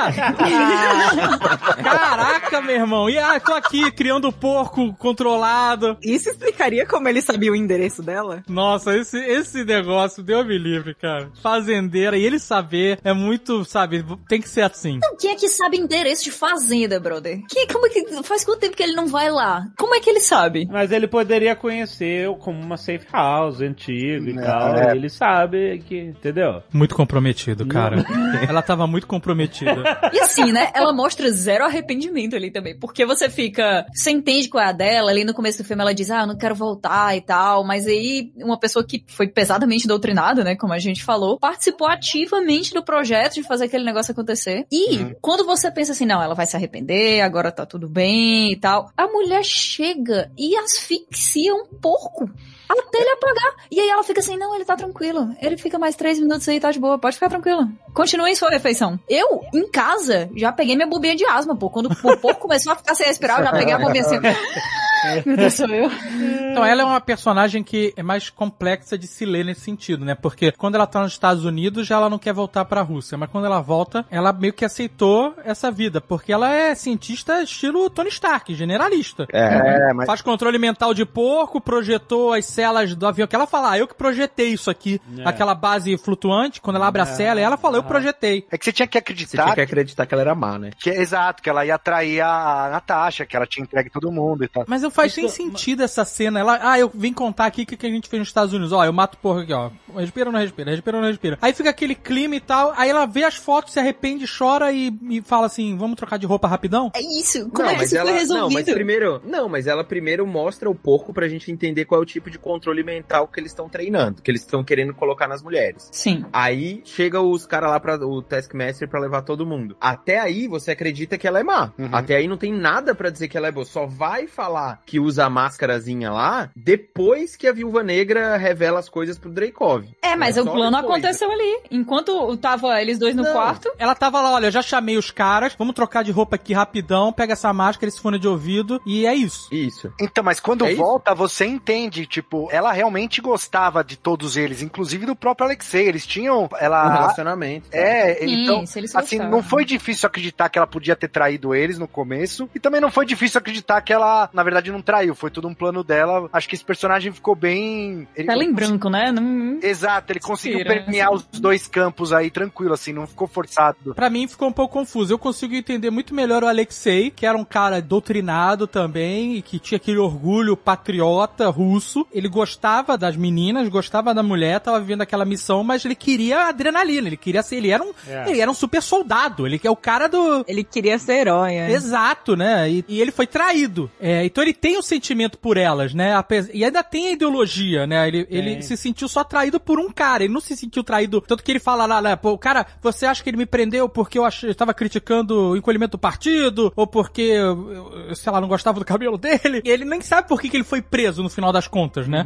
Então você consegue entender ele ser liberto e, e aquele sentimento que ele tinha pelas meninas ser resgatado. O dela eu achei um pouco mais difícil de ler, sabe? Porque ela tá toda seriona e aí ela põe a mesa rapidão, ninguém nem vê quando você vê a mesa já tá posta, o que é uma habilidade fodida, inclusive. Super- isso daí é superpoder de mãe.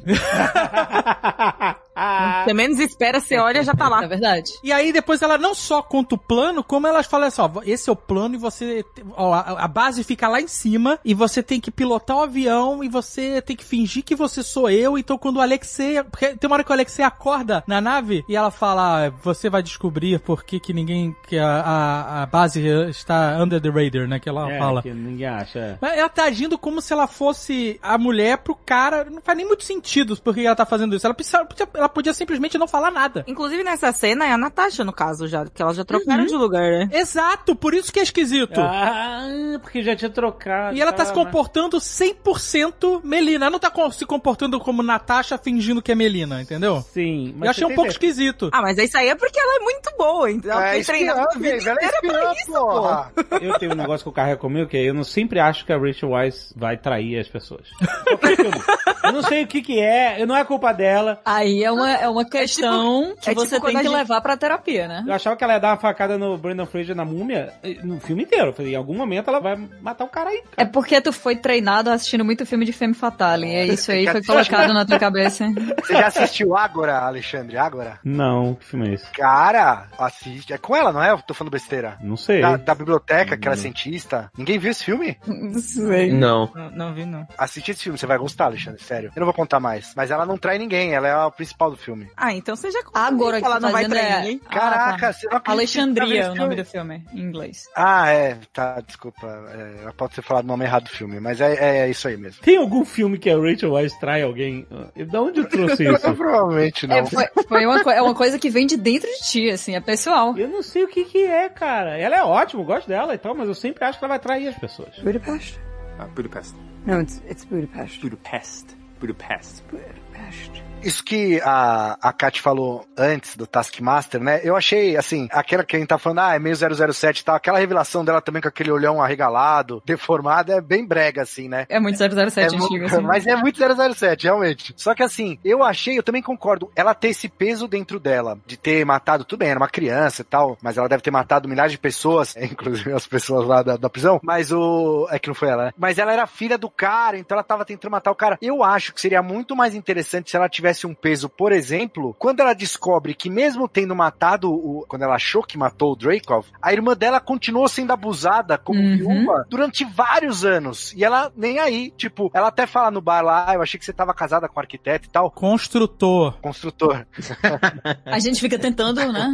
Ela continuou sendo Atrapalhar. abusada, né? É, e, e usada, explorada e tudo mais. E isso parece que não afetou, assim, a Natasha. Pelo menos no filme, não, não trouxe esse peso. Eu acho que Pelo que eu entendi, ela concluiu que ao matar o cara, que ela falou que ela implodiu um prédio de cinco andares, né? Ela e o arqueiro. Que ao matar o cara, tinha acabado a organização. Que não tinha mais Red Room, não tinham mais as viúvas. Que elas.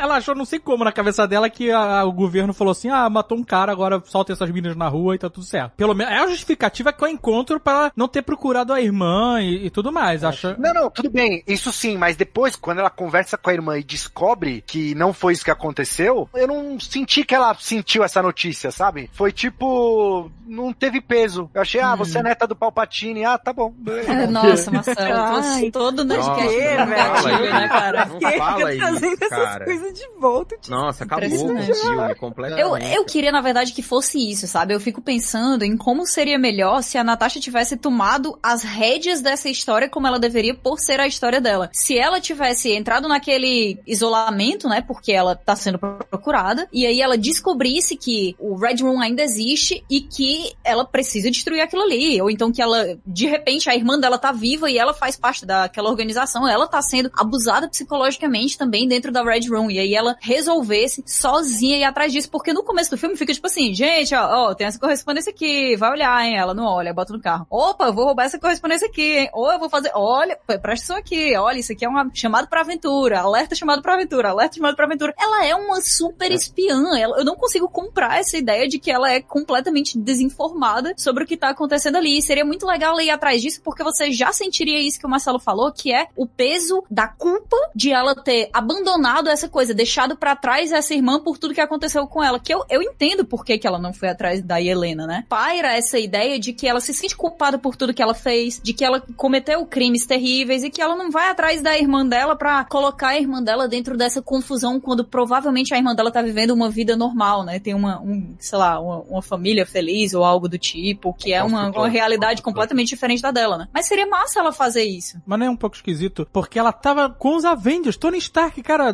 dois swipe na tela do Tony Stark, ela descobre onde a garota tá. Ela não sabe de nada. Ela não precisa. tava procurando. Então, eu entendo o que a Katyusha falou, que ela não, ela não queria invadir a vida da mulher e, e trazer de volta um passado que elas talvez não quisessem lembrar juntas. Mas ela não teve nem a preocupação de saber se ela estava viva Não, e se ela, estava ela- bem. Ela sabia que ela tava viva. Não sabia. É, eu, Eu, eu, cara, eu, eu, eu compro isso aí. A Natasha não sabia que a Ela Helena estava viva. Ela, não, ela falou, ah, eu não fui atrás de você por causa disso. tá? Cara, mas ela tinha os supercomputadores do Tony Stark. Ela podia dar três. Ah, e Helena, não sei o que lá. Onde é que tá? Por onde anda? Às vezes é uma Sim. memória que você, sabe, que é sensível e que você não quer voltar atrás daquela negar, vida então. ali, você não quer lembrar daquela família que te abandonou e de que tudo era uma mentira. Beleza, isso aí, sabe? Assim, eu- Tanto que ela até fala da mãe dela, que ela pensou todos os dias na mãe dela, mas que ela não foi atrás, sabe? Que ela não olhou pra trás. Brother, não tem isso. Que todo mundo entra no Facebook com conta falsa pra ver a vida dos outros. Exatamente.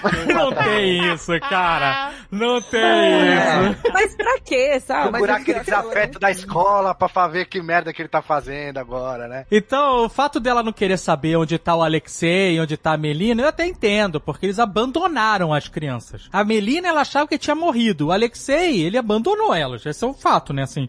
Ah, e o que me deixa mais brava quando ele chega todo tipo, e aí, filhotas? Tipo, véi, você me largou naquele lugar. Vai tomar no cu. Agora, a Helena era a irmã mais nova dela, sabe? Ela não querer saber, nem saber se ela tinha sobrevivido, se estava bem, é um, é um pouco estranho. Não, mas é- Se ela tava vivendo esse arrependimento todo e tava essa pessoa toda mudada aí, que ela toda desconstruidona, eu acho esquisito ela ligar o foda-se, Mas sabe? ela não era irmã, irmã, irmã, irmã. Ela teve Mas ela tinha um puta sentimento de Não. irmã, cara. Quando elas estavam sendo separadas, ela falou, ela lutou com os guardas e falou, guarda foto, sabe? Mostrou ali que tinha um bond. Eu acho que ela quer deixar mesmo meio que a irmã de Schrödinger, sabe? Tipo, enquanto eu não olhar, ela tá e não tá lá ao mesmo tempo. Pode ser que ela esteja viva, pode ser que ela não esteja viva. Às vezes a notícia é pior se você tem certeza que a sua irmã morreu. Se você tem certeza que uma coisa terrível aconteceu com ela. Eu fiquei nessa também, tipo, tanto da Helena quanto dela, eu, eu comprei a ideia de que ambas não procuraram, ou a Natasha não quis procurar, porque simplesmente não quero e, tipo, beleza, vou deixar meu passado pra trás. Eu não consegui comprar tanto a ideia de que ela achou que tinha matado o cara, que tinha matado o Draco. Essa daí eu não comprei, sacou? Do, tipo assim. Não viu o corpo, né? Não foi atrás do corpo? É. Ah, Mas demoliu o prédio inteiro. Essa parada da missão é que eu não compro. Você tem uma missão pra você ir lá e matar o cidadão, sabe? O cara que é chefe da sala vermelha e tudo mais. E aí você diz que morreu porque o prédio caiu? Mano, o prédio Não, da era uma caiu, porcaria, porque nem a Capitão criança América- morreu, nem a menininha. Mano, o Capitão América Foi a pior explosão de todos os tempos, né, assim. Pois é,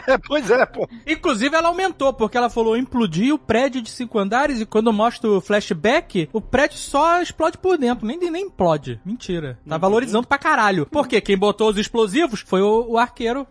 Não fez trabalho bem feito. a incompetência é essa. Faz apareceu, sentido, pô. O cara nem apareceu, você tá aí acusando o cara da falha da missão. Porra, mas era só o que me faltava ter que aturar Gavião Arqueiro no filme da Viúva Negra. Seria muita sacanagem. Não, mas ele tinha que estar aqui, pô. Não, não, não. A gente ficou esse tempo inteiro ouvindo essas coisinhas do, ah, Budapeste isso, Budapeste aquilo. Porque o Gavião Arqueiro foi a pessoa que meio que conseguiu levar ela pro lado da SHIELD, né? Ele que recrutou. Então, até o ponto dessa missão de Budapeste, ela era uma agente de fato da União Soviética, né? Do- da Rússia. Cara, Ela falou que essa missão aqui foi a missão que mudou tudo, né? Que ela foi o turning point pra SHIELD. é, foi, foi o Mudou turning de point, lado né? e tal. É. O Gavião aparece até no filme do Thor, né, cara? Ele realmente, ele, ele podia Mas ter ele aparecido. aparece aqui, né, É, gente? apareceu no finalzinho, é. É, não, não. Querendo ou não, ele tá lá. Ah, mas assim, se for por isso, 007 também aparece, né? É verdade. Seria legal colocar isso aí. Eu acho que a, a história deles dois, que sempre foram colocados como, ah, são os Vingadores paia, né? Ninguém tá nem aí pra esse povo. Tchau, adeus. Vocês não têm poderes, eu não ligo pra vocês. A relação deles dois é muito legal. Eles têm uma amizade que é muito significativa, uma das maiores amizades, assim, que a gente tem dentro do MCU. É muito massa isso. Eu acho que eles tinham como ter colocado nesse filme aqui, que era uma coisa que eu esperava muito que tivesse, algo que você sentisse, que embargasse muito mais a voz, você sentisse o nó na garganta quando você reassistisse o Ultimato e tivesse a parte do sacrifício da Natasha, sabe? Que você pensasse assim, talvez como ela se sentia em relação a sacrifícios, talvez ela, tudo que ela fez até ali, o que que fez ela mudar de ideia, ela tomar as rédeas da própria vida quando convidada ali, é, apresentada a uma outra realidade pelo Clint. Seria muito massa a gente ver Budapeste. Eu, quando você vê o quão tortos são os vilões desse filme, o quão, né, eles faltam enrolar o bigodinho assim pra cima, eu fico pensando que seria massa ter um filme que a vilã talvez fosse ela mesma antes de descobrir quem ela poderia ser como heroína. Eu revi a cena depois que eu vi o filme, né? A cena do Ultimato, eu assisti de novo, assisti ontem. Eu achei, vendo de novo, e agora com essa questão das viúvas, do livre-arbítrio, né? Que elas não têm, que elas são completamente controladas e tal. A Natasha era controlada de uma outra forma, né? Era um outro Uhum. controle, diferente desse novo das novas meninas, mas pensando e vendo a cena novamente, aquela ali naquele final, quando ela escolhe morrer, é uma decisão só dela. É 100% dela a decisão, porque o Clint não queria que ela fizesse isso, ele queria fazer, né? E ninguém que tá assistindo o filme também queria que ela fizesse isso. Na verdade, Isso é verdade. não existe uma pessoa no mundo que queria que ela fizesse aquilo. Só ela. E os ela- roteiristas.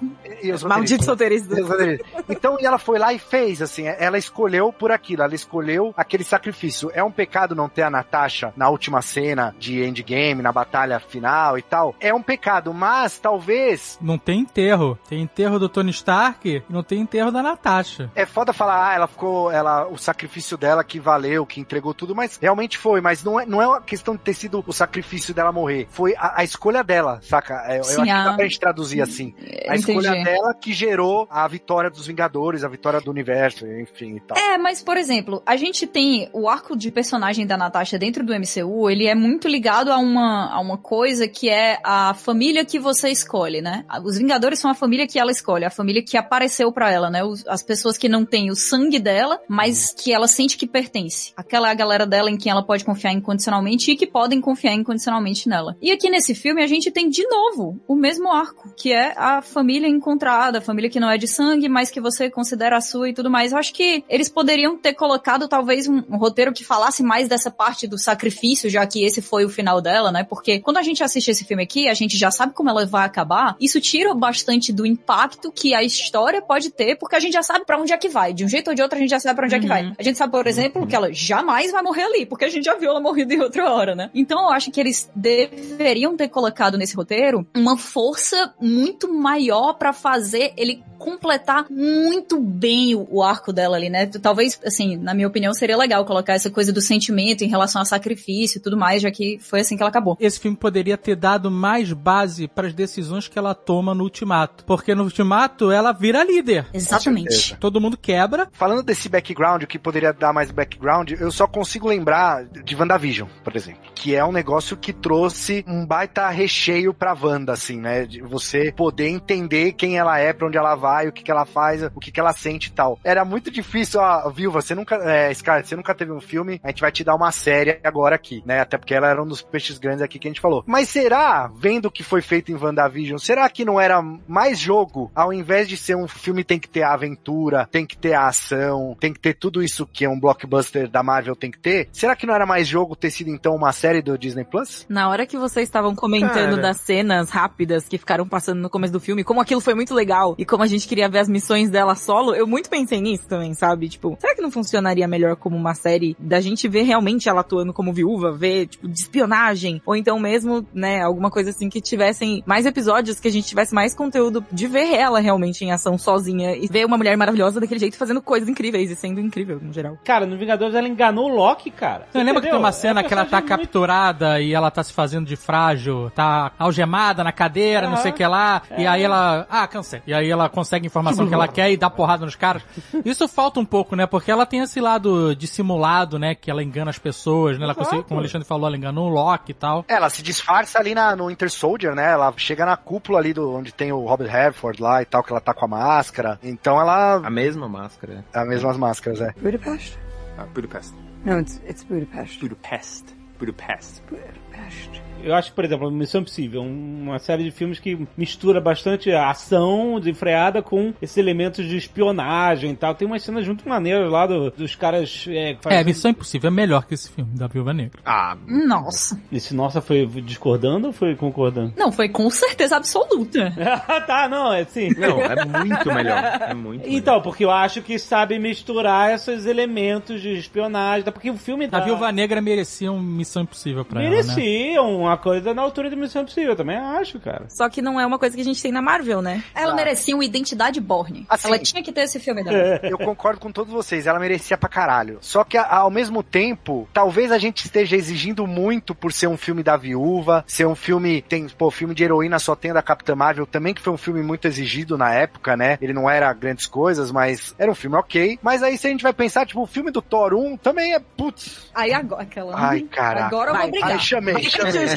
Acordei, acordei. vai. Agora saiu da jaula o monstro. O pessoal fala dos filmes de super-heróis que não foram tão bons assim e tudo mais. Aí comentam: Homem de Ferro 2, Homem de Ferro 3, nossa, filme É, muito ruim. são ruins, Thor são. 1, Homem-Formiga. Thor 2, um e Homem-Formiga. Thor dois. Homem-Formiga eu coloco ainda como um outro problema, né? Porque resolveram introduzir um novo personagem com zero relevância ao invés de fazer o filme solo da Viúva Negra, tá? Aham. Mas esses outros filmes que a gente fala, normalmente, dos Vingadores originais, porque ela é uma das Vingadoras originais. Mas ele viaja no tempo. É, depois isso aconteceu, mas na época não foi bem assim, né? Ele teve dois filmes enquanto a Viúva Negra não teve nenhum. É, isso é um fato. Esses filmes que a gente fala, os antigos dos Vingadores originais, saíram há sete anos atrás, cara. É, Isso exatamente. é muito tempo. A gente falou que não ia falar aqui desse filme ter atrasado muito, não saiu na hora que devia sair, e beleza. É, Isso é uma coisa que todo mundo sabe, mas eu acho que uma coisa que a gente tem que concordar é que quanto mais você demora pra fazer o que deveria ser óbvio, você tem que também tentar compensar aquela demora, né? Não é fazendo Thor mundo sombrio que você vai, entendeu? Eu não Redimir queria... a personagem, Eu né? não queria comparar esse filme com Thor Mundo Sombrio. Eu não quero isso.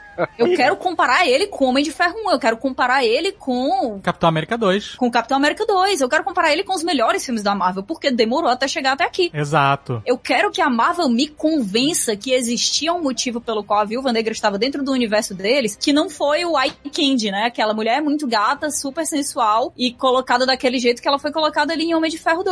A Scarlett Johansson lutou pra conseguir fazer dessa personagem tudo que ela foi e ela conseguiu se tornar muito amada, muito amada. A Natasha que a gente conhece em Vingadores Ultimato, assim, conhece não, né? Que a gente acaba se despedindo dela de Vingadores Ultimato, ela é uma personagem excelente. Poderia ter sido melhor desenvolvida? Sim. Em um filme solo? Com certeza. Então, mas eu acho que um dos problemas desse filme solo é que eles sabendo que ela ia morrer e que o, o período dela dentro do MCU ia acabar, boa parte desse filme foi de passada de bastão. Então ele não tá focado na Viúva Negra. Ele não tá votando na, na verdade, ele não tá focado na Natasha. Ele tá focado na Helena. Porque ela. Então, esse é um problema que esse filme tem. A Helena. Não É. foi a homenagem que a gente queria, né? Na verdade, não foi a, é o que a gente falou. Ele não teve a qualidade que a gente gostaria que ele tivesse e ele também não foi uma homenagem. Inclusive tem uma hora que eu fiquei, cara, eu achei, eu fiquei putaço. A hora que mostra finalmente a lápide dela Nossa. e a, e a menina tá lá velando a irmã. Pô, vem aquela idiota assim. Ah, desculpa, ela é uma idiota. Aquele personagem muito ruim Eu acho também, A cara. Eu a não consigo. Não me convence. Não convence. que apareceu no Falcão lá. É muito ruim, muito ruim. Quem? A Condessa? A Val lá, horrível. A Val. Ela aparece suando Para o nariz, isso, é cara. legal. Eu sou incapaz de desgostar da Julia Louis-Dreyfus, eu não consigo, Nossa, cara. acho de boaça. Tá dentro Comédia. do meu código genético.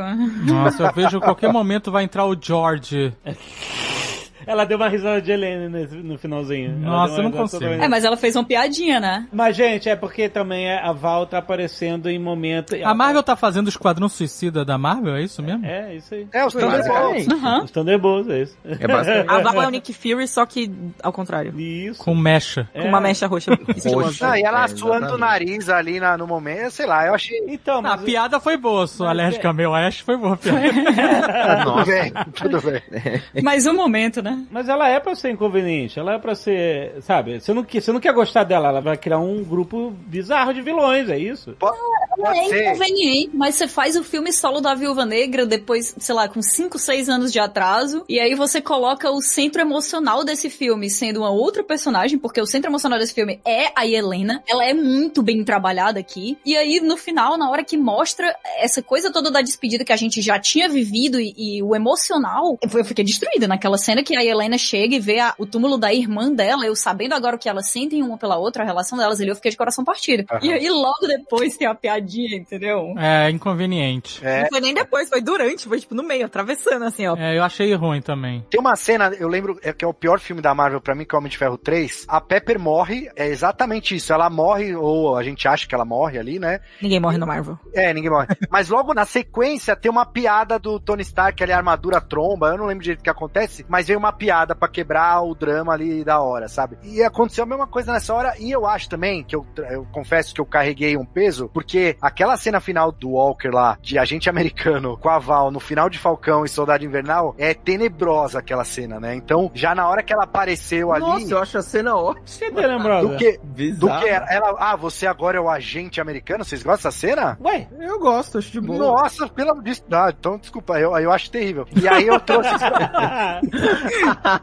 e aí eu trouxe pra essa hora que ela apareceu, eu falei, nossa, lá vem ela. Já lembrei do John Walker de novo e tal. Então, eu não sei. Pode ser. Como essa cena foi feita pra vir antes, né? É, na cabeça isso da também. Marvel, então pode ser que isso tenha atrapalhado também. É engraçado, tipo, a minha percepção do filme, acho que a Kat fala um negócio do tipo que deveria ter um peso maior pra viúva, e óbvio, não, não discordo em uma vírgula disso. Porém, eu acho que eu já fui pro filme com a expectativa dele ser uma passagem de bastão, porque, assim, na minha cabeça, foram 10 11 anos pra Marvel fazer um filme da Viúva Negra, e ela coloca a Florence Pugh pra fazer a Helena, ela não ia fazer um filme de homenagem, sabe? A Marvel faz filmes o tempo inteiro de passagem, não de passagem de bastão, mas aqueles filmes interlúdios, sabe? Do tipo de uma fase pra outra. E claramente esse filme foi colocado num lugar pra isso. Não tô dizendo que é o certo, mas eu já fui com essa expectativa pro filme, né? E eu achei que ele ia ser tipo um Homem-Formiga 1, sabe? Aquele filme que é meio Cara, você esquece do filme, assim, que ele não. E, cara, não foi o que eu senti com esse filme. Eu achei que ele tem cenas de ação muito decentes, ele tem uma direção muito boa, tem personagens muito mais carismáticos e melhores construídos do que vários outros filmes. E aí eu comparo, por exemplo, eu acho o filme da Capitã Marvel horroroso, assim. Eu acho que é o filme da, da Marvel. Thor 1, esses, esses outros filmes. Que isso, cara? Sério. Nossa, eu acho legal. Eu acho terrível, eu acho terrível. Eu não curto o filme, acho muito, muito fraco. Agora, esse filme, pra mim, lido, tipo, cara, do primeiro Capitão América, que nem é tão bom, ele é melhor do que o Capitão América. Eu acho ele melhor que o primeiro Homem-Aranha, que também não tem muito tempo assim, sabe? Eu acho ele um filme muito bem executado, sabe? Um filme muito bom, que tem as suas coincidências bestas mesmo, que eu acho que incomodam, mas, cara, eu acho ele um filme muito melhor executado do que poderia ser. Eu esperava que a Marvel fizesse um, um Homem-Formiga, e, e não foi isso, sabe? Foi além, assim. Porra, mas aí também seria muita sacanagem, né?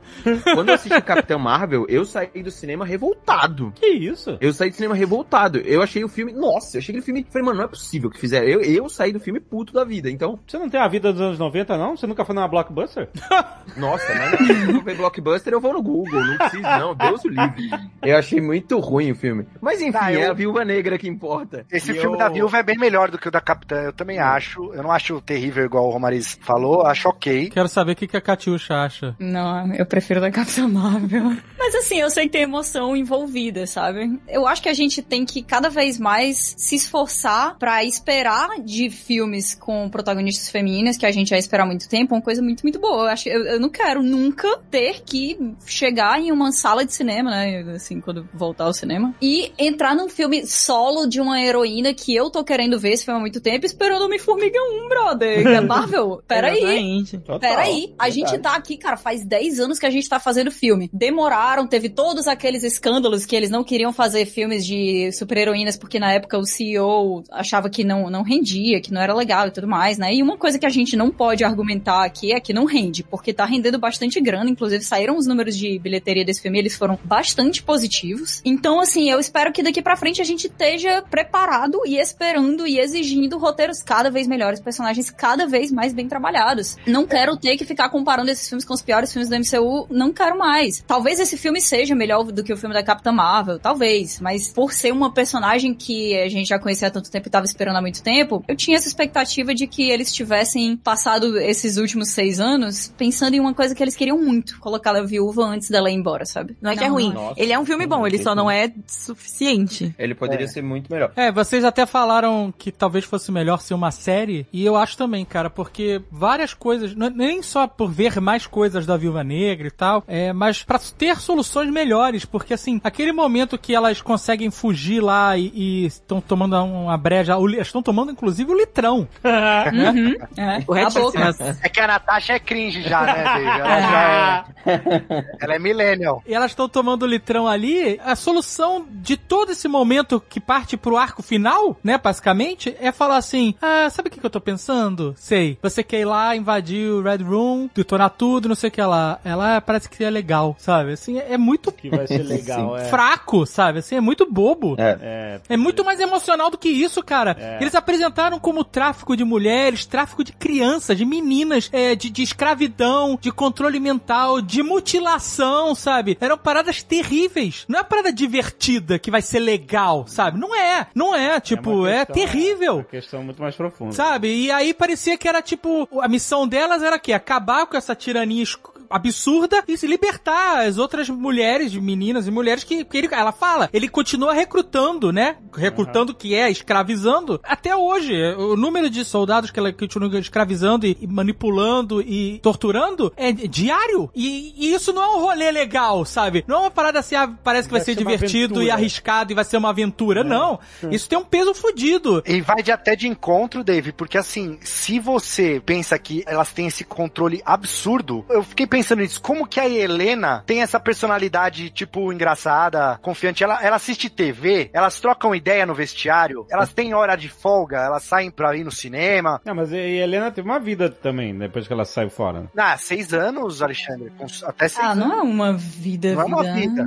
Mas assim, ela fala que ela tem consciência, só que ela não consegue decidir os próprios atos quando eles comandam os atos, né? É, Mas a gente não vê as outras viúvas também fazendo isso, né? A gente não vê a, a relação entre elas. Eu acho que eles não sabem agir com o Red Room, a Marvel não sabe como trabalhar o É, Red Room, e eles só fogem disso. Tanto é que tudo que a gente viu do Red Room nesse filme, que é o filme da Viúva Negra, foi uma, um ensaio de coreografia ali. Até É. onde eu sei, é tipo aqueles estúdios de K-pop que a galera fica fazendo coreografia. É. Elas estavam esperando a vez delas pra bater na viúva, assim, ficou muito. Aquela luta lá final é, é bem. Nossa, isso aí é, é jogo de RPG, né? Fica assim, ah, agora de vocês É baterem turno, é RPG por turno. tá esperando aqui meu turno e tal, aí elas ficam em pé, assim, fazendo uma É rodinha. Quando elas dão a mão, assim, pra Helena e tal, você não tem um apego nenhum por aquelas viúvas lá. Porque Eu não sei quem são elas. você, é, você não, exatamente, a gente não sabe quem elas são. Eu nem sei se elas sentem. Eu não sei se em algum momento, enquanto elas não recebem ordens, eu não sei se elas estão trocando ideia uma com a outra de dizer, eu tenho saudade da minha família, eu me sinto mal, me sinto controlada. Ou então, será que elas têm compaixão uma pela outra, apesar daquele controle mental? Ou será que elas realmente só são robôs o tempo inteiro Uhum. e só agem de acordo com essas ordens? Eu não sei, e o motivo Ah, pelo qual eu eu, não sei é porque o filme não me deu isso. Eu- o filme, ele Ah, fala achei- muito e não mostra, cara. Ele fala muito Putz, eu não. Eu achei que isso tá refletido na Helena e na Natasha, assim. Principalmente na Helena, que ela fala o tempo inteiro que ela sentia coisas que ela não conseguia colocar pra fora e tudo mais. Ela É, fala isso uma nas vez e é- não é Tá, muito mas- explicado, assim. Não, Ah, mas na minha não concepção é o que eles quiseram colocar no texto, o que, que as outras viúvas sentiam, que era a mesma coisa que aquela primeira viúva fala pra ela, né? Do tipo, tem, se liberte, leve isso pro outro. Então, assim, eles jogaram aquilo ali pra dizer o que, que exatamente que as outras sentiam. Porque também não tem como eles falarem de todas as outras viúvas, né? Tipo Não, assim, não tem, mas se É. eles tivessem escolhido fazer um filme que é mais focado nas duas, que apresentasse menos coisas, que perdesse eh, menos tempo com um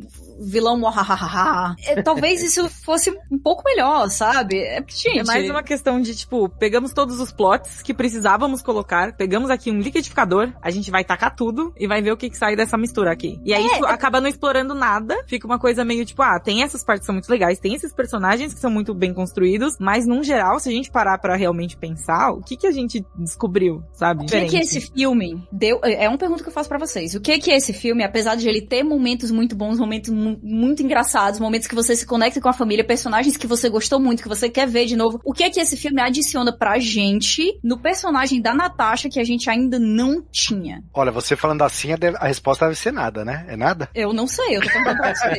É uma discussão, é uma discussão, gente. Não, não, Não, é o não, filme, mas não é é o filme realmente- solo dela? É, É, a família é. que ela achou? Ela já tinha outra família que ela tinha achado. É o motivo pelo qual ela se sacrificaria porque tem uma coisa que ela quer cuidar? Ela já tinha isso antes também. Então, assim, até essa coisa do controle mental que eles resolveram colocar esse artifício, eu particularmente acho muito mais interessante o controle mental que é feito através de uma doutrinação constante e inacabável na vida de uma pessoa que faz ela acreditar em algo como eu queria ter visto a Natasha ainda acreditando. O outro lado dela, que eu não, não cheguei a conhecer. Boa, Catiuxa, eu tava pensando nisso justamente, assim, eu sei que isso é um filme de Marvel, de super-heróis, um PG-13, você não tem como mergulhar tão profundamente na parada, mas como você falou, a- eu acho que esse controle mental químico que tem uma solução mágica, entre aspas, né, que você só joga uma, joga um pozinho vermelho em cima e tá todo mundo, sabe, libertado. É porque é mais fácil você libertar alguém de um controle mental químico É. do que doutrinado, Mas né? o doutrinado é muito mais intenso, né? Claro. Vê, vê lá o soldado invernal, sabe? Exato, Soldado Invernal, exatamente. E isso é uma coisa que eles exploraram tão bem com o soldado, com o Bucky, não é? Tipo, Exato. em muito menos tempo de tela, exploraram Ah, isso muito foi melhor incrível com na- ele. no Falcão na série dele, a libertação dele ali, a cena que mostra, né? Isso. Ele chorando, reprimido ali, muito bom. Mas até antes, o arco dele dentro dos filmes do Capitão América, tipo, de- o, o jeito que ele foi apresentado ao longo do MCU inteiro, sabe? Tipo, foi muito menos tempo de tela do que a viúva e eles conseguiram resolver de um jeito muito melhor porque eles estavam empenhados em resolver isso, eu acho.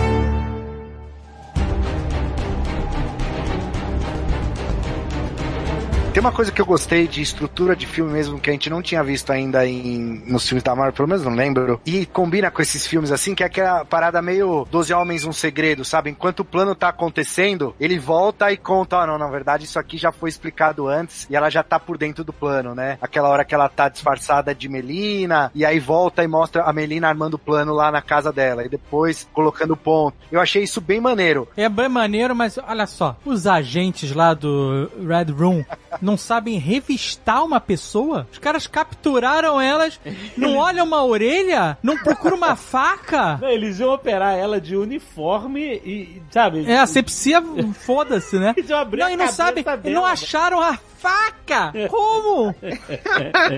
Não, e eu É ia verdade. pior que isso. Porra, a mulher conta lá, ó, tem o feromônio, tem que romper o nervo. Feromônio não dá, cara. Pô, você. É assim que funciona o feromônio? Não, Ah, é uma, é uma metáfora pra dizer aquele negócio do abuso, que a mulher não consegue bater no cara, não consegue revidar. Do mesmo jeito do pozinho vermelho. É a né? mesma parada dizer, Entendi. é, só que é mais simplificado, né? Exato. A Natasha Exato. vai contando em levar soco pra romper o negócio. Por que, que ela já não bateu a cabeçada lá atrás e depois só fingiu? Ela teve que dar uma cabeçada na mesa. Eu achei demais isso aí. Eu queria ouvir ela descobriu ali. Ela não sabia antes. Ela sabia, era o objetivo dela. Ela falar, você bate muito fraco, então eu vou ter que resolver. Aí ela dá na mesa. Isso. É que ela irrita ele, é. Não, mas... Ela achou que ele ia dar um socão no nariz dela e quebrar o nariz dela, e aí ela, e o, o feromônio ia parar de funcionar. Ah, tá bom. Só que ela tava- fica falando, você é muito fraco, você não consegue. E ele não consegue mesmo, mas ela quebra o próprio nariz. E aí depois ela arruma o nariz e faz uma rinoplastia no mesmo segundo. Porque quando você quebra o Nossa, nariz, fica perfeito, né? E, e sem hematoma, hematoma nenhum depois. nenhum hematoma. Quando você quebra o nariz, você fica arrebentado, né? O olho fica roxo, né? Fica tudo... E ela consegue recuperar rapidamente. Por isso aí eu não passei, então é esperar o futuro. Mas o que que vocês acharam dessa cena dela ficar levando porrada do cara e até bloquear o feromônio? Cara, eu não gostei da cena final inteira, assim. O Ray Winston, eu adoro ele como ator, achei ele muito bom. Aquela cara de mafioso dele é muito bom, só que eu achei ele caricato além da conta aqui, assim. É... Ele tava mais beleza, pra italiano do que russo, né? Eu achei ele meio, É. meio mafiosão, Ele meio. É, eu também achei, cara. Foi o anel do Ele- mindinho, né? Pode ser, pode ser, Kátia. Isso, isso. Pode ser, Passou um pode pouquinho do ponto pra mim. O cara botou a senha no anel e não na biometria. Que idiota, cara. Putz Ah, mas é coisa, ele é um senhor. É pô, bem ele um coisa de senhor. vilão, é. Vilão. É. É muito James Coisa de Bond, né? velho que não tá acostumado ainda com a tecnologia nova.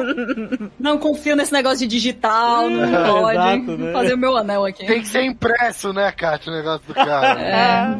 Eu acho meio estranho essa cena dele batendo nela, assim. Acho que se fosse pra isso acontecer, que ele realmente rompesse o negócio e, e estragasse o próprio plano, entrando no plano dela ali. Não foi usado, né? No roteiro não foi usado ele, ele bater nela. Se você parar pra pensar. Ela Mas- quer mostrar que ele bateu fraco e aí ela vai É, ele quer mostrar que ela bateu fraco. É. É isso, é basicamente pra falar, você é fraco, nem isso você consegue fazer. Aí depois, só que pra mim, até ali tava beleza, tá, cara, vai, tô me esforçando aqui pra aceitar. Mas aí quando chegam as viúvas e aí tem aquela cena em câmera lenta delas bicando ela lá e tal, eu achei muito, tipo, nossa, que dramaticidade desnecessária, que não tem nada de interessante acontecendo aqui. Eu É. acho que, que também tem aquela outra cena no final que a Helena olha que uma, uma fala que nem a Florence Pugh consegue fazer funcionar, né? Que ela olha elas chegando e diz: "Elas voltaram por nós". Nossa, isso é muito ruim mesmo.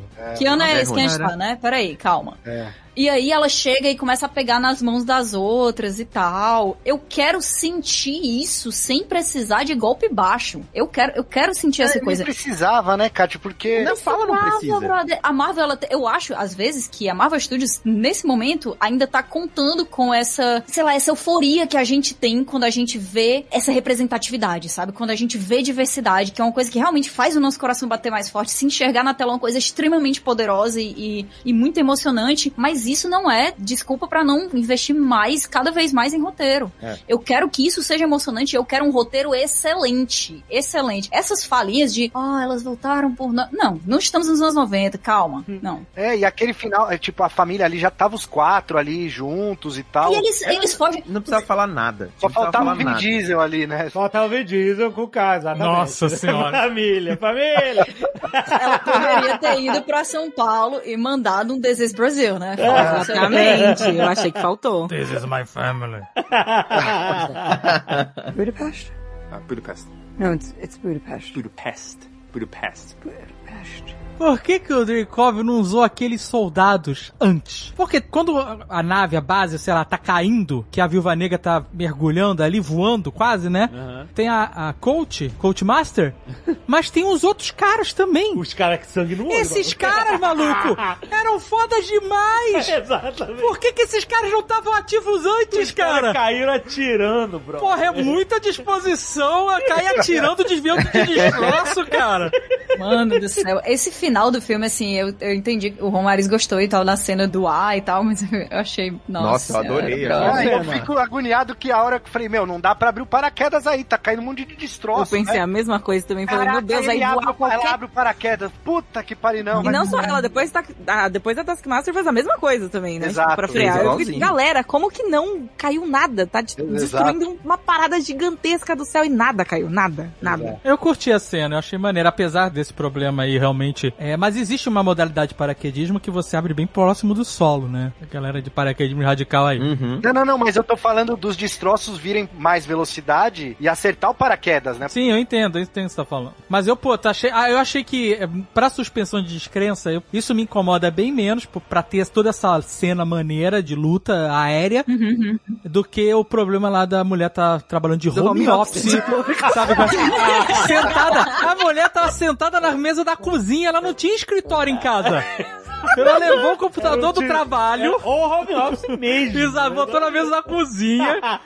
Isso me incomoda mais. É, é massa, é massa as explosões e tudo mais, a, a ação, aquela coisa, apesar de, né, também não, não terem caprichado no, no CGI nessas horas É, aí, então, né? nossa, de uns momentos que eu ali. olhei assim, eu falei, nossa, Marvel. É isso, eu fiquei pensando assim, a série da viúva, se eles fossem rejuvenescer ela com CGI, com o, o nível de capricho que eles colocaram no CGI dessa última cena aqui, talvez melhor. É melhor ficar com o filme mesmo. melhor não.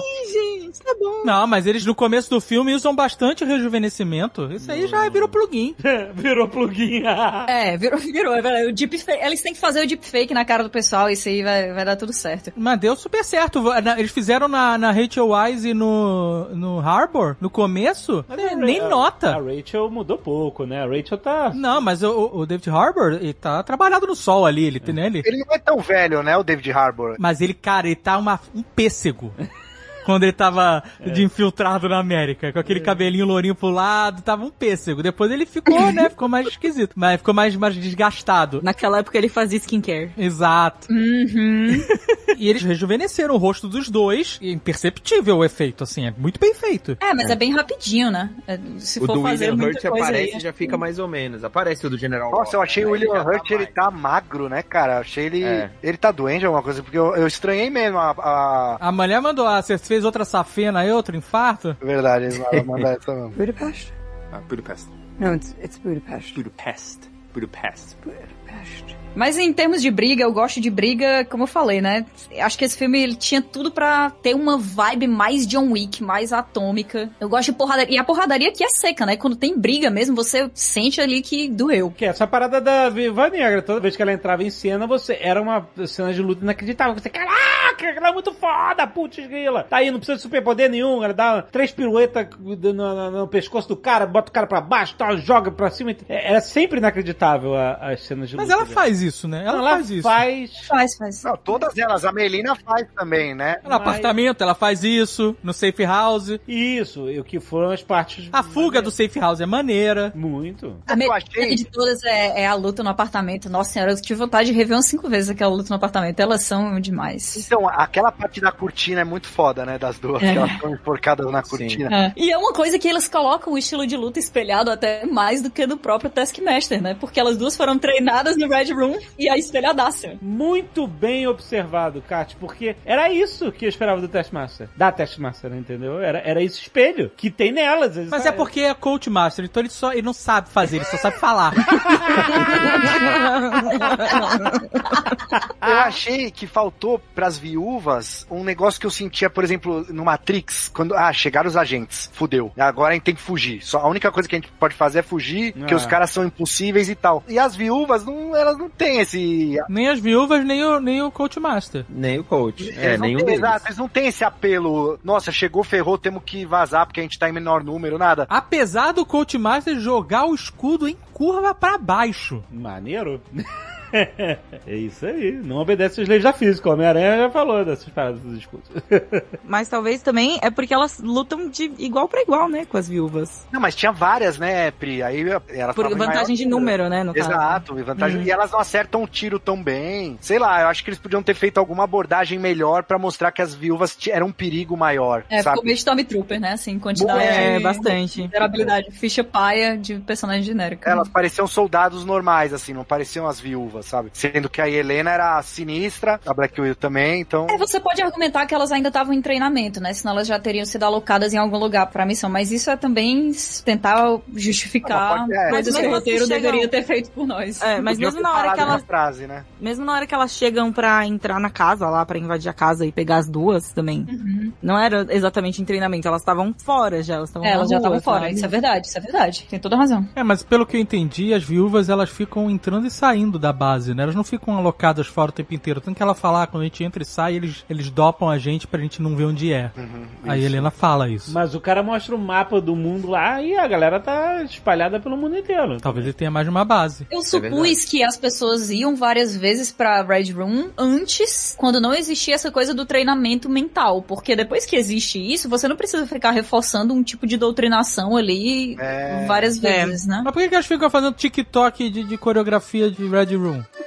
Aí, aquilo ali, pra mim, é exercício de coxa. Pergunta pro Rex aí, ele deve saber. É, foi só pra mostrar que ali havia um treinamento delas. O Red Room é pra isso. Tinha que ilustrar de alguma forma. né? Então aquelas garotas que estavam lá não eram as maiores viúvas possíveis, é isso. Acho que É, são não, as iniciantes, não. talvez, né? As viúvas mais sinistras estão fora. No campo, é isso. É, é, eu acho que elas estavam em treinamento. Elas estavam em treinamento. Mas o que eu digo, assim, que eu brinco que a gente não viu nada, é porque a gente só viu essa sala. É. A gente viu uma coisa muito mais sinistra de dar medo do Red Room no flashback da Natasha Pois é. do que nesse filme aqui. E dava pra ter colocado uma coisa assim, pesada, assustadora, entendeu? Inclusive esses guardas que apareceram do vácuo, eles poderiam ter sido mostrados antes pra ter essa coisa também do tipo, tem mulheres aqui cujos corpos estão sendo controlados, cujas mentes estão sendo controladas, elas foram tiradas completamente de qualquer tipo de poder delas sobre a própria existência e guardando as portas que prendem elas, figurativamente, tem esses caras aqui que possivelmente estariam conscientes do que eles estão fazendo e só seguindo ordens. Mas Será que aquele filme da queridinha do Jovem Nerd O Red Sparrow. é um filme com um Red Room melhor do que da Viúva Negra? É, é, porque aí é a doutrinação daquela forma como a gente falou, de lavagem cerebral e essa parada, mais, mais realista. todo mundo falou, né, na época que saiu. Na época que saiu esse filme, todo, Todo mundo, mundo ficou. falou. Ai, cara, filme da Viúva Negra, pronto, aqui o Red Room. Se vocês queriam saber, é isso aqui. Pra chegarem no filme da Viúva Negra e nem tentarem, pô, que é isso, mano. Então, porque não tinha um flashback mais antigo de que ela fazia balé, umas paradas assim? Balé e tal. Sim, Isso, tem isso também. Que parecia que ela tinha passado por um programa assim de treinamento super. E ela passou, né? Eu acho que eles tentaram colocar pra gente que o Red Room de hoje em dia é diferente. Mas eu acho que até pra gente compreender como é que ela se sentiu quando ela soube que a Helena tava fazendo parte disso e como é que ela sentiu essa coisa da urgência, por mais que ela tivesse ainda uma outra vida e tudo mais, de tentar destruir o Red Room de novo, arriscando a vida dela novamente em uma missão impossível de novo, eu acho que a gente deveria ter visto mais do que foi que ela passou ali, né? É, as queria, não tinha treinamento das meninas, por exemplo, né? Acho que podia ter mostrado que lá também tinham, é que tudo bem, pra fugir com Crianças, as crianças né? depois ia ser embaçado. Mas provavelmente devia ter criança lá, então, no Red Room, ou não. É, mas um flashback resolveria isso. E outro É. Red Room também. Acho que eles quiseram mostrar lá um treinamento. Flashback resolveria isso. né? A gente vendo as meninazinhas ali de seis anos começando a ser treinadas de um jeito extremamente autoritário, a gente ia ficar horrorizado. Isso é uma coisa terrível. Assim como a gente se sentiu. Nossa, o estômago embrulhou completamente ali no começo, quando quando elas estão dentro daquele container, eu fiquei assim. É pesado mesmo. Mal. Esse tipo de sentimento, ele tinha que ser trazido talvez outras vezes no filme, e eu acho que não foi tanto. Tava muito Porque- limpinho, né? Foi muito limpinho, assim. É, eles escolheram colocar outras coisas, né? Escolheram priorizar outras coisas. Acho que é uma questão de prioridade mesmo, de roteiro. Mas o filme é legal, né? eu achei maneiro o filme, me diverti, achei um bom filme da Marvel. Mil vezes assisti Viúva Negra, mil vezes do que outros filmes. Ó, própria como, Marvel. Como eu assisti depois o, o- a cena do Ultimato, eu fiquei com uma dúvida, porque o cara chamava Alexei, né, o, o- o Red Guardian, e, a, a- e aí, quando a, a Natasha chega no Caveira Vermelha lá em Vormir, ele fala Natasha, filha de Ivan, né, tudo bem que Ivan deve ser um nome comum pra caramba na Rússia, ele chutou, né, mas assim, ele não escolheu o Alexei, ele pegou talvez o pai sanguíneo da Natasha, que a Natasha não sabia, né, só que no Infinity War, quando a Gamora aparece, ele fala Gamora, filha de Thanos. Ah, mas aí é famoso, ele sabe. Não, mas ele tá sem critério aí, Alexandre o Caveira. Ou é pai adotivo ou não é, porra. ele usou o pai adotivo, não o pai de sangue, entendi. Seria mais maneiro se ele falar, então falou Ivan, então esse Alexei podia ter chamado Ivan, então também. Sei lá, sabe? Achei que. Ah, não, Ah, porque daí ela saberia o nome. você. Você entendeu? Porque Entendi. ele fala Ivan e ela fala, ah, eu nem eu sabia o nome do meu pai. Só que, tipo, quando é a, a Gamora, ele fala do, do adotivo, que é o Thanos. O Thanos não era o pai sanguíneo. Do nada, pai é quem cria, né? É, pois é, pois é. É, mas o filme é legal. O filme tem várias coisas legais. Os personagens que foram apresentados, assim, nossa, quero muito, tô muito ansiosa pra ver a Helena de novo. Eu quero ver a Florence Pugh, na verdade, em tudo. Eu tô muito feliz com essa era, queridinha de Hollywood dela. Aplausos, por favor, continuem. Tentem me cansar dela, porque não vai dar. Mas será que ela vai virar uma vingadora? Será que ela vai. Não, ela vai pro grupo da Elaine, cara. Mas talvez ela tenha uma redenção lá depois, pô. Vamos supor que o mundo ideal aconteça. Ela mate o Gavião Arqueiro. Aí realmente essa menina vai subir muito. Eu já acho ela uma excelente atriz e eu já gostei do personagem. Se essa mulher me mata o Gavião Arqueiro. Se aí tem chance dela ir pros Vingadores, ou você acha que ela vai ser uh, segundo esquadrão? Porque esse, esse time que eles estão montando é tipo um segundo esquadrão, né? Eu chutaria que ela vai ser tipo um soldado invernal, assim, sabe? Hum. Tipo, vai participar. Um time B de sai, luxo. Vai participar e sai. É. Eu, eu, Eu, vou acho que ela levantar. vai ser como ela fez isso nos quadrinhos já também algumas vezes. Eu vou levantar um ponto então aqui, já que vocês puxaram isso daí. Porque quem que são os Vingadores? Porque assim, É, agora são todos, né? Depois que o Capitão América mandou um assemble pra todo mundo. todo mundo, todo É uma galera gigantesca, é verdade. Mas assim, a Marvel acabou o Ultimato, pô, foi um negócio catártico, excelente, não tem o que falar. Aí veio o filme do Homem-Aranha 2, que eu achei né, qualquer nota. Agora, Fala assim, tem- fala assim. Legal, é legal os drones, a parada atualizada. Não é legal. Não, é legal. Ah, Como assim? Não, ok, não vamos discutir isso aqui, mano. Vai. Aí, aí veio, beleza, agora veio esse filme da Black Widow, que a, a gente tá discutindo aqui o que é legal, o que não é, mas ele não é da cronologia aí, da, ele não vai, assim, tirando Aham. a Helena. Não. Aí agora vem Shang-Chi, que tá um negócio bem tumultuado. Tumultuado? Por que Tá tumultuado? Tá tumultuado. É, tá tumultuado. Por quê? Tá politicamente tumultuado. Politicamente tumultuado, é, exata a relação Estados Unidos e China, e o filme se Mas passa essa lá e tá tal. aí. E depois vem os Eternos, que tem um plot pra lá de duvidoso. E Helena podia matar os Eternos.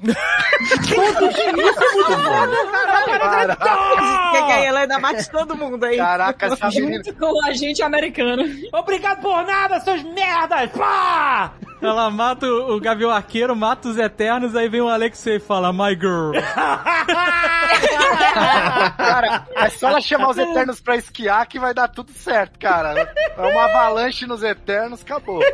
Mas- então eu não sei, cara, eu, eu realmente tô. Eu não vou dizer que eu temo, porque é difícil você falar que teme pela Marvel, né? É. Mas assim, eu quero muito entender como que eles vão sair dessa sinuca, assim, porque. Eles vão sair no filme do Doutor Estranho. Então, mas só ali então, daqui 2022. Então, no filme do Thor, que é também 2022. Eles vão dar uma rebutadaça nesse filme do Doutor Estranho. Eles vão, porque eles já começaram a, a mostrar múltiplas linhas, né, no Loki, né? Variante, mostrar pra valer, né?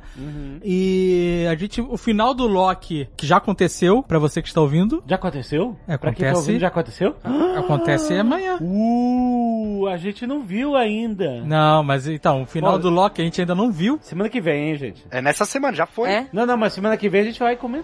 É, teremos a Nerdcast de Loki semana que vem. Mas esse final do Loki com certeza vai ter alguma coisa amarrando pra Vai. Doutor Estranho. Assim como o WandaVision também teve. Sim. Vai acabar, Secret Timeline vai acabar. Ó, vou, vou, é, sem ver, eu vou falar aqui. Acabou a, a linha do tempo sagrada. Acabou. Libertado. Nada é sagrado. Sim. Não tem mais. É, é isso que vai. Assim que vai terminar Loki. Estou falando. Eu não sei, eu não vi ainda aqui. É, tudo bem, mas mesmo o Doutor Estranho, ele não era assim, tudo bem, no Infinity War e tal, mas o Doutor Estranho também não era o ponto de segurança da Marvel, né? Principal. Principal. Agora ele vai ser. Agora vai ter que ser. Não, mas não só o ponto de segurança. O filme dele vai traçar os caminhos, gente. É isso. É. Esses outros filmes, Viúva Negra. é, infelizmente, o filme da Viúva Negra é um filme de passagem de bastão e um filme que não entregou o que a gente queria pra personagem. É um filme legal, divertido de ver e tal. Mas a gente, né, pelo que a gente falou aqui, a gente percebeu isso. Esse filme dos Eternos, Deus me livre desse filme, cara. Eu não sei nem se eu vou ver. Mas eu vou ver porque é meu trabalho. Mas, mas eu não sei, não me convenceu, cara. Negócio de, rei- de negócio parece coisa de seita. Você conhece esse filme de seita? O pessoal é de. Eu não sei. E- É, vamos ver, vamos ver como é que vai ser. e- então, eu acho que o filme Doutor Estranho vai traçar o que vai acontecer daqui pra frente. Eu acho mesmo. É, O Doutor Estranho eu acho que vai ser a guerra civil, tipo uma guerra civil, não, não no conceito da guerra civil dos dois personagens, mas quando você junta todo mundo e as coisas começam a mudar completamente depois disso, Uhum, sabe? uhum. É o eu acho que virada, vai ser né? mais ou menos É. isso. É, exatamente. Porque multiverso não dá pra manter. Não dá pra gente ver multiverso, sabe? É muito confuso. É. Você ficaria louco se você começasse a fazer filmes de multiverso, porque você não ia entender em qual Isso. universo você tá olhando. Eles vão criar loucura e depois vão. Vão voltar, novo. Exato, isso. exatamente. É, mas aí abre a porteira pra quem a gente quer entrar. Então, Hugh Jackman. Ah, pode entrar, Hugh Jackman. Puta, Pode entrar. Vem, velhinho. Vem, não precisa Let nem go, malhar. Não, não- precisa nem fazer. Não, deixa ele vir. Ele, já, ele bateu foto com o Kevin Feige, ele já botou fotinho de mão de, de gado. Deixa É. o velhinho vir. Deixa ele comer macarrão, não precisa nem mostrar o six-pack, só vem. Se ele vier, deixa ele, ele vai vir careca na cadeira de roda, então, cara. Mas Wolverine chega, cara. Chega no Wolverine. Não, o melhor boca, filme do Wolverine Marcelo. foi com ele velho. Deixa o cara, ele é ótimo, super simpático. Deixa aí a simpatia, o cara pra cima demais, deixa ele. Dave, o Nanico, Dave. Cadê o Nanico, Dave? Não tem Para Nanico. isso, que Marcelo. Nanico? Que ator vai fazer? Você quer o filho do Clint Eastwood? Pelo amor de Deus. Eu não sei, a Marvel inventa um, eles inventam um, cara. Não, deixa o Hugh Jackman, que ele merece. Ele ficou tanto tempo segurando essa bandeira de mutante. Só teve um filme decente. Deixa ele fazer mais um. Vem, vem, vem que a gente tá aqui te esperando. Pode vir. esse é o amigão do Alex aí. Eu só vou ver porque é trabalho, então. Budapest? Uh, Budapest. No, it's it's Budapest. Budapest. Budapest. Budapest. Acho que vale o convite para as novas gerações aí. Quem ainda tá pegando, de repente, o, o MCU no caminho, né? Não igual a gente que acompanhou o, o passo a passo. A gente acompanha MCU antes de ser MCU, mas. E- Exato, Não é? exato. É. Então, acho que se alguém tiver vendo depois e colocar o filme da Natasha realmente cronologicamente depois de Civil War, eu acho que aí ele vai funcionar muito melhor. É, é pra gente, esse barco já partiu, né? Mas, É. de repente, quem tá vendo agora. Você tá aconselhando quem ouviu esse programa e tomou spoiler até a morte de assistir agora? De ultimato, de tudo. Não, não.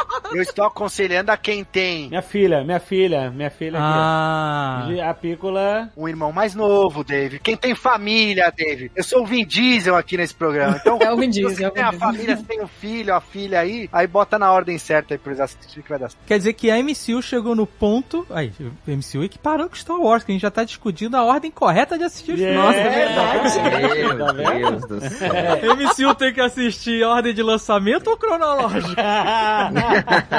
Ah, mas é massa, né? É muito bom ver, ver a Natasha de novo. Cara, Scarlett Johansson, poxa. Vai fazer que- falta, viu? Vai fazer falta demais. Que mulher incrível, que atriz incrível, que personagem, que jornada, né, que a gente teve, assim, porque esse filme ele relembra muito tudo que a gente viveu com a viúva. Inclusive tem no, no Disney Plus, é uma dica legal. Eles fizeram um negocinho chamado Legends, que ao contrário do universo expandido de Star Wars, não, não significa que não aconteceu e, enfim. Aham. Que são episódios curtinhos que eles contam a história do personagem até ali, né? É, tem 10 minutinhos, é bem. É É, bem... 10, 12 minutinhos, é muito tranquilo, muito bom de assistir, dá um quentinho muito grande no coração, é legal de assistir, inclusive antes de ver Viúva, é massa assistir esse Legends, e você, Mas aí também já sei, partiu, cara. né, Kátia? A galera já chegou até aqui. É, Essa- mas essa dica a- já você ficou. que tá assistindo, você que já assistiu o filme, aconselha ao seu amigo que ainda não assistiu o filme, que eu tenho Ah, certeza que boa. muita gente que não assistiu.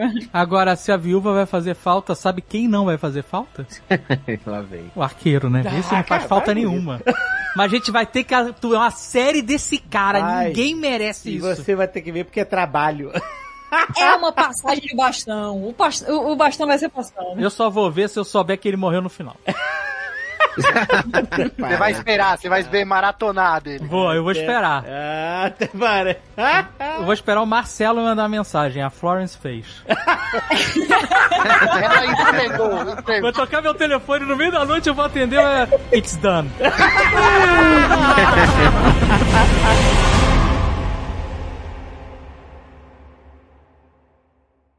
Este Nerdcast foi editado por Radiofobia, podcast e multimídia.